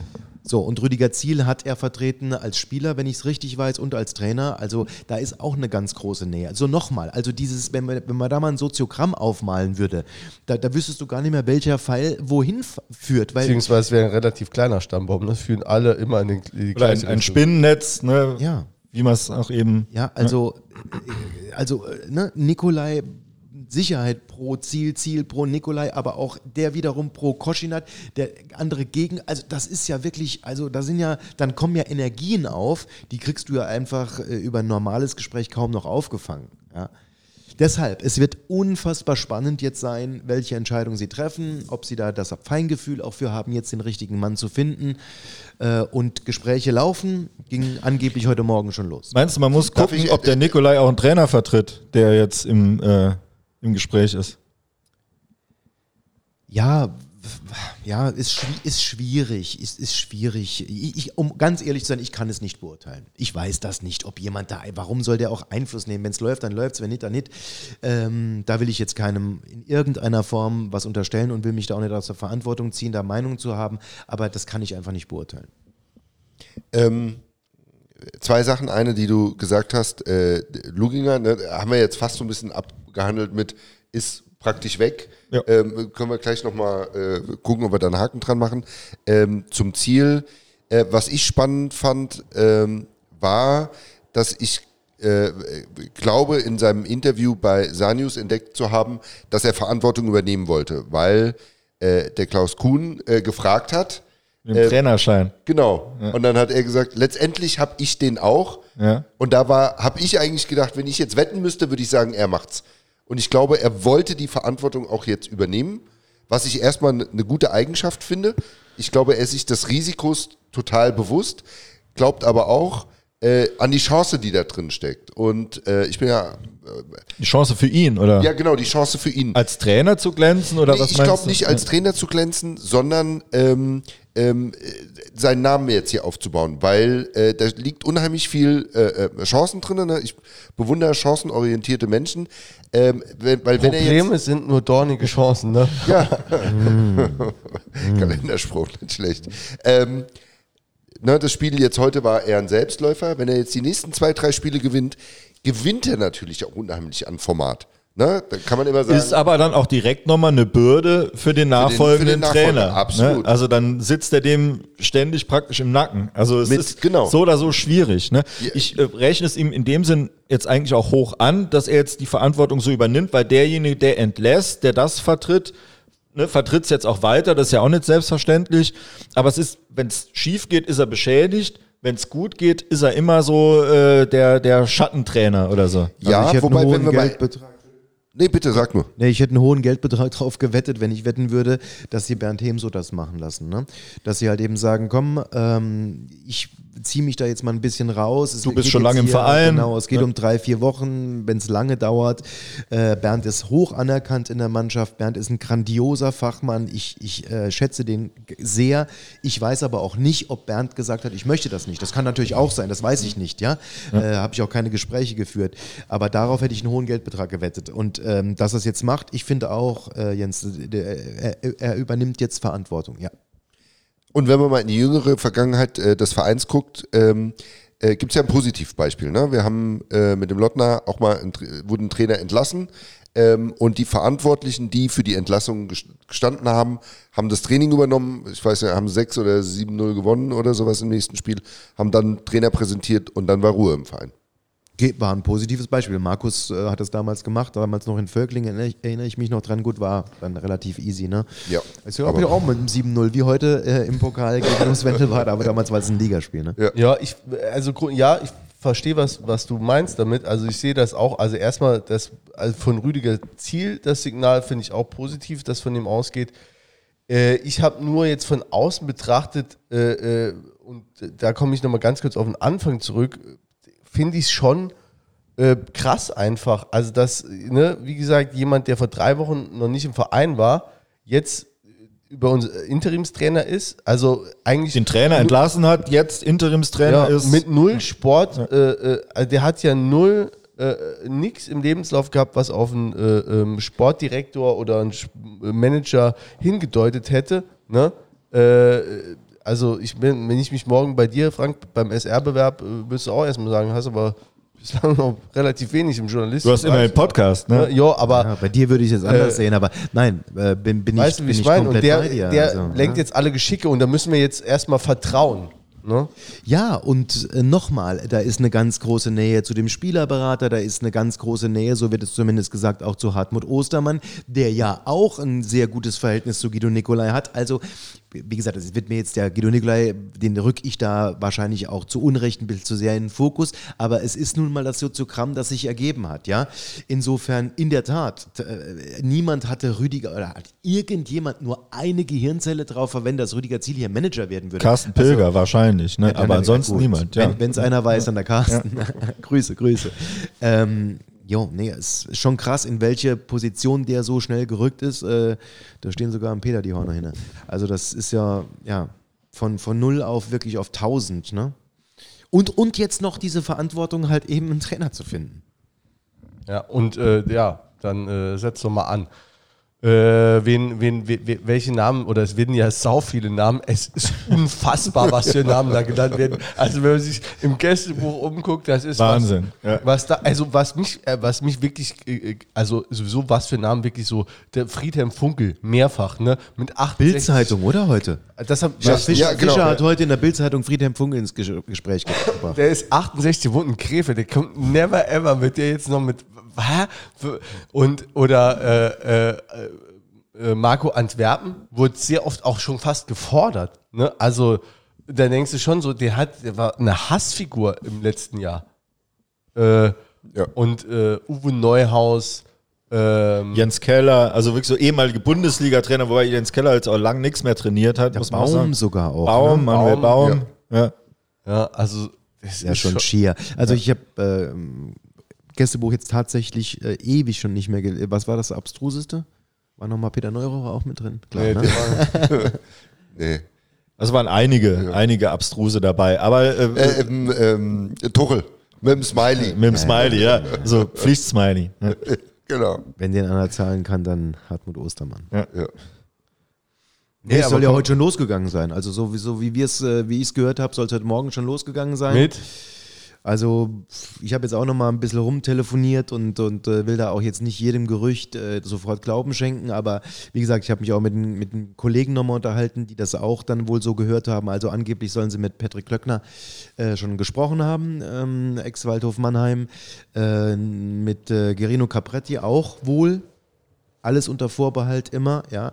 Aber zwei Namen, wo ich finde, das finde ich gut, dass man mit denen spricht, so aus dem Gefühl, heraus.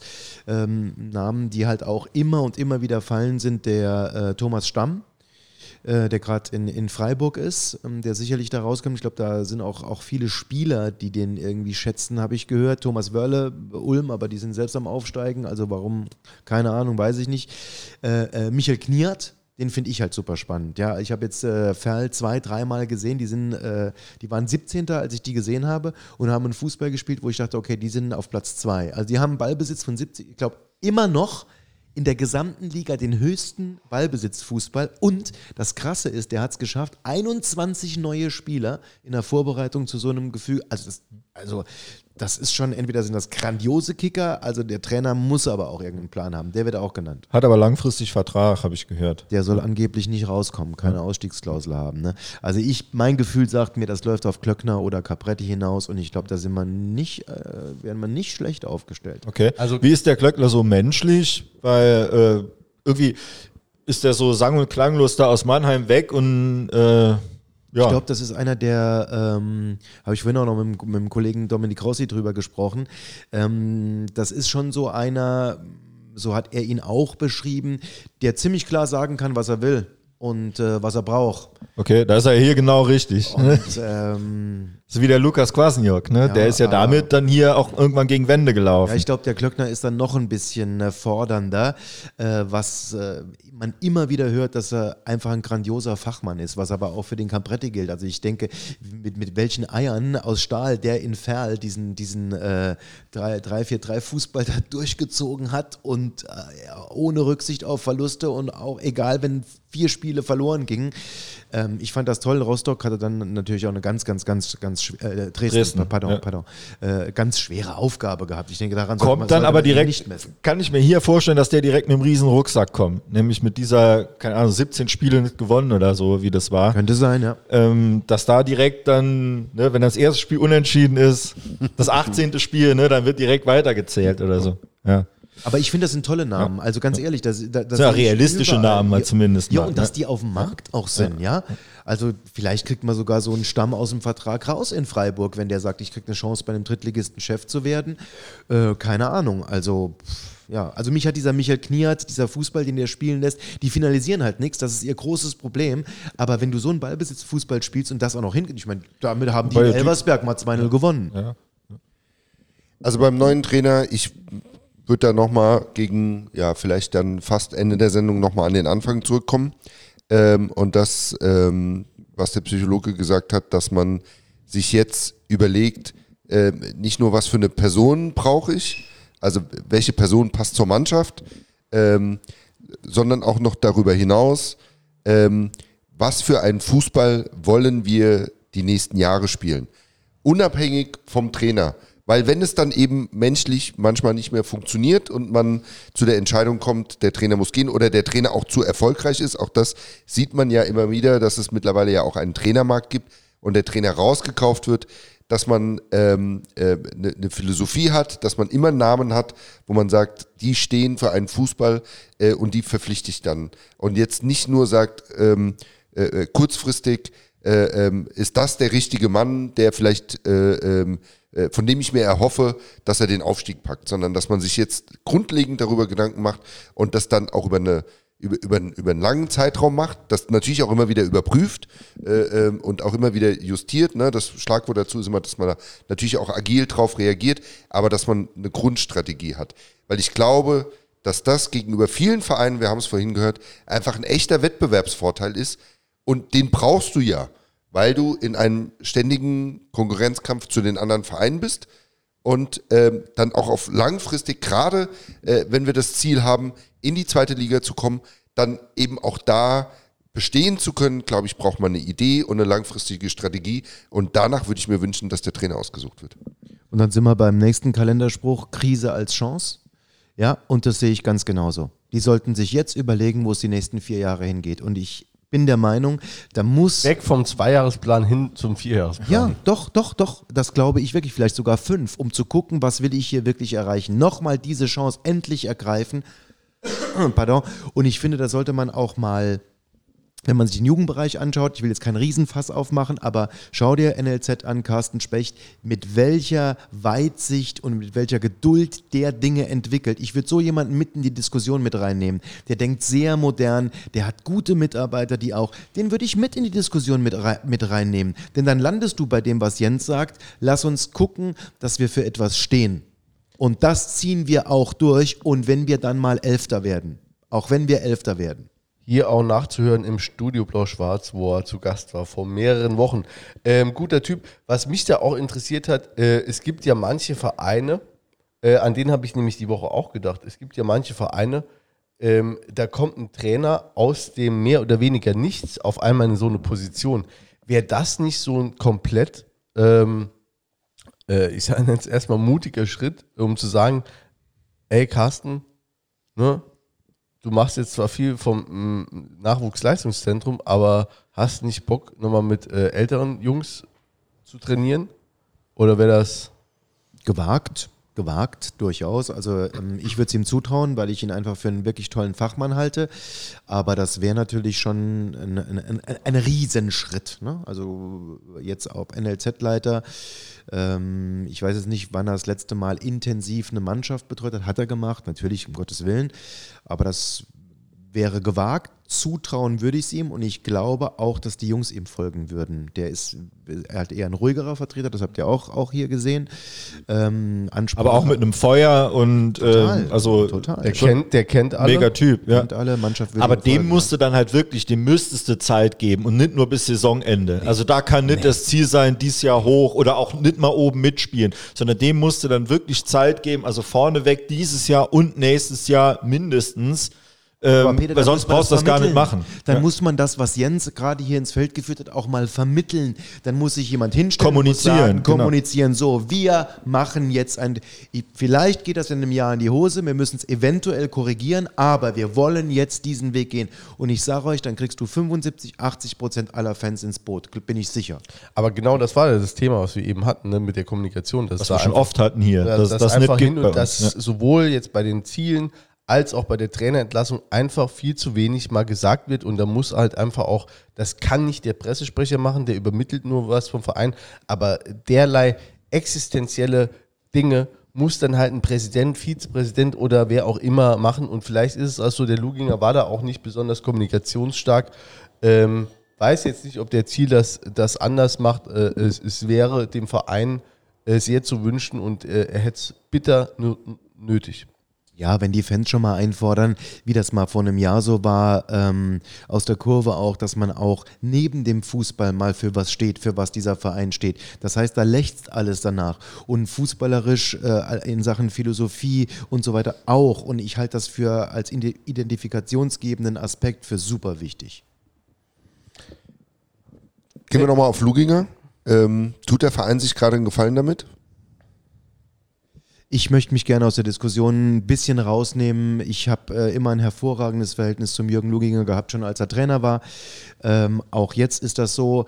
Ähm, ich sehe auch Dinge wirklich kritisch bei ihm in, in Sachen Präsenz und so, aber äh, ich finde, er hat auch sehr, sehr im Hintergrund immer wieder fleißig gewirkt. Ähm, mir fällt es da aufgrund der persönlichen Nähe auch echt schwer, da offen drüber zu sprechen. Also ich will gar nicht, also ne, es geht auch weniger darum, die, die, Arbeit zu ja. bewerten, glaube ich, sondern wie, wie schnell das jetzt ging, eigentlich der sportlich Verantwortliche ähm, und dann jetzt auf einmal völlig weg. Also, also ich glaube, innerhalb von drei Wochen. Man hat ihm eine, eine, gute Position im Verein angeboten, die wollte er nicht. Und das ist für mich auch ein klares Zeichen, ähm, wo die Signale hindeuten eine gute Position. Vizepräsident. Trainer. Mein Mikro ist aus. äh, hört eh, also die, ach, das hört jetzt nach zwei Stunden. Wir hörten, wir hörten die Scheiße hier so lang.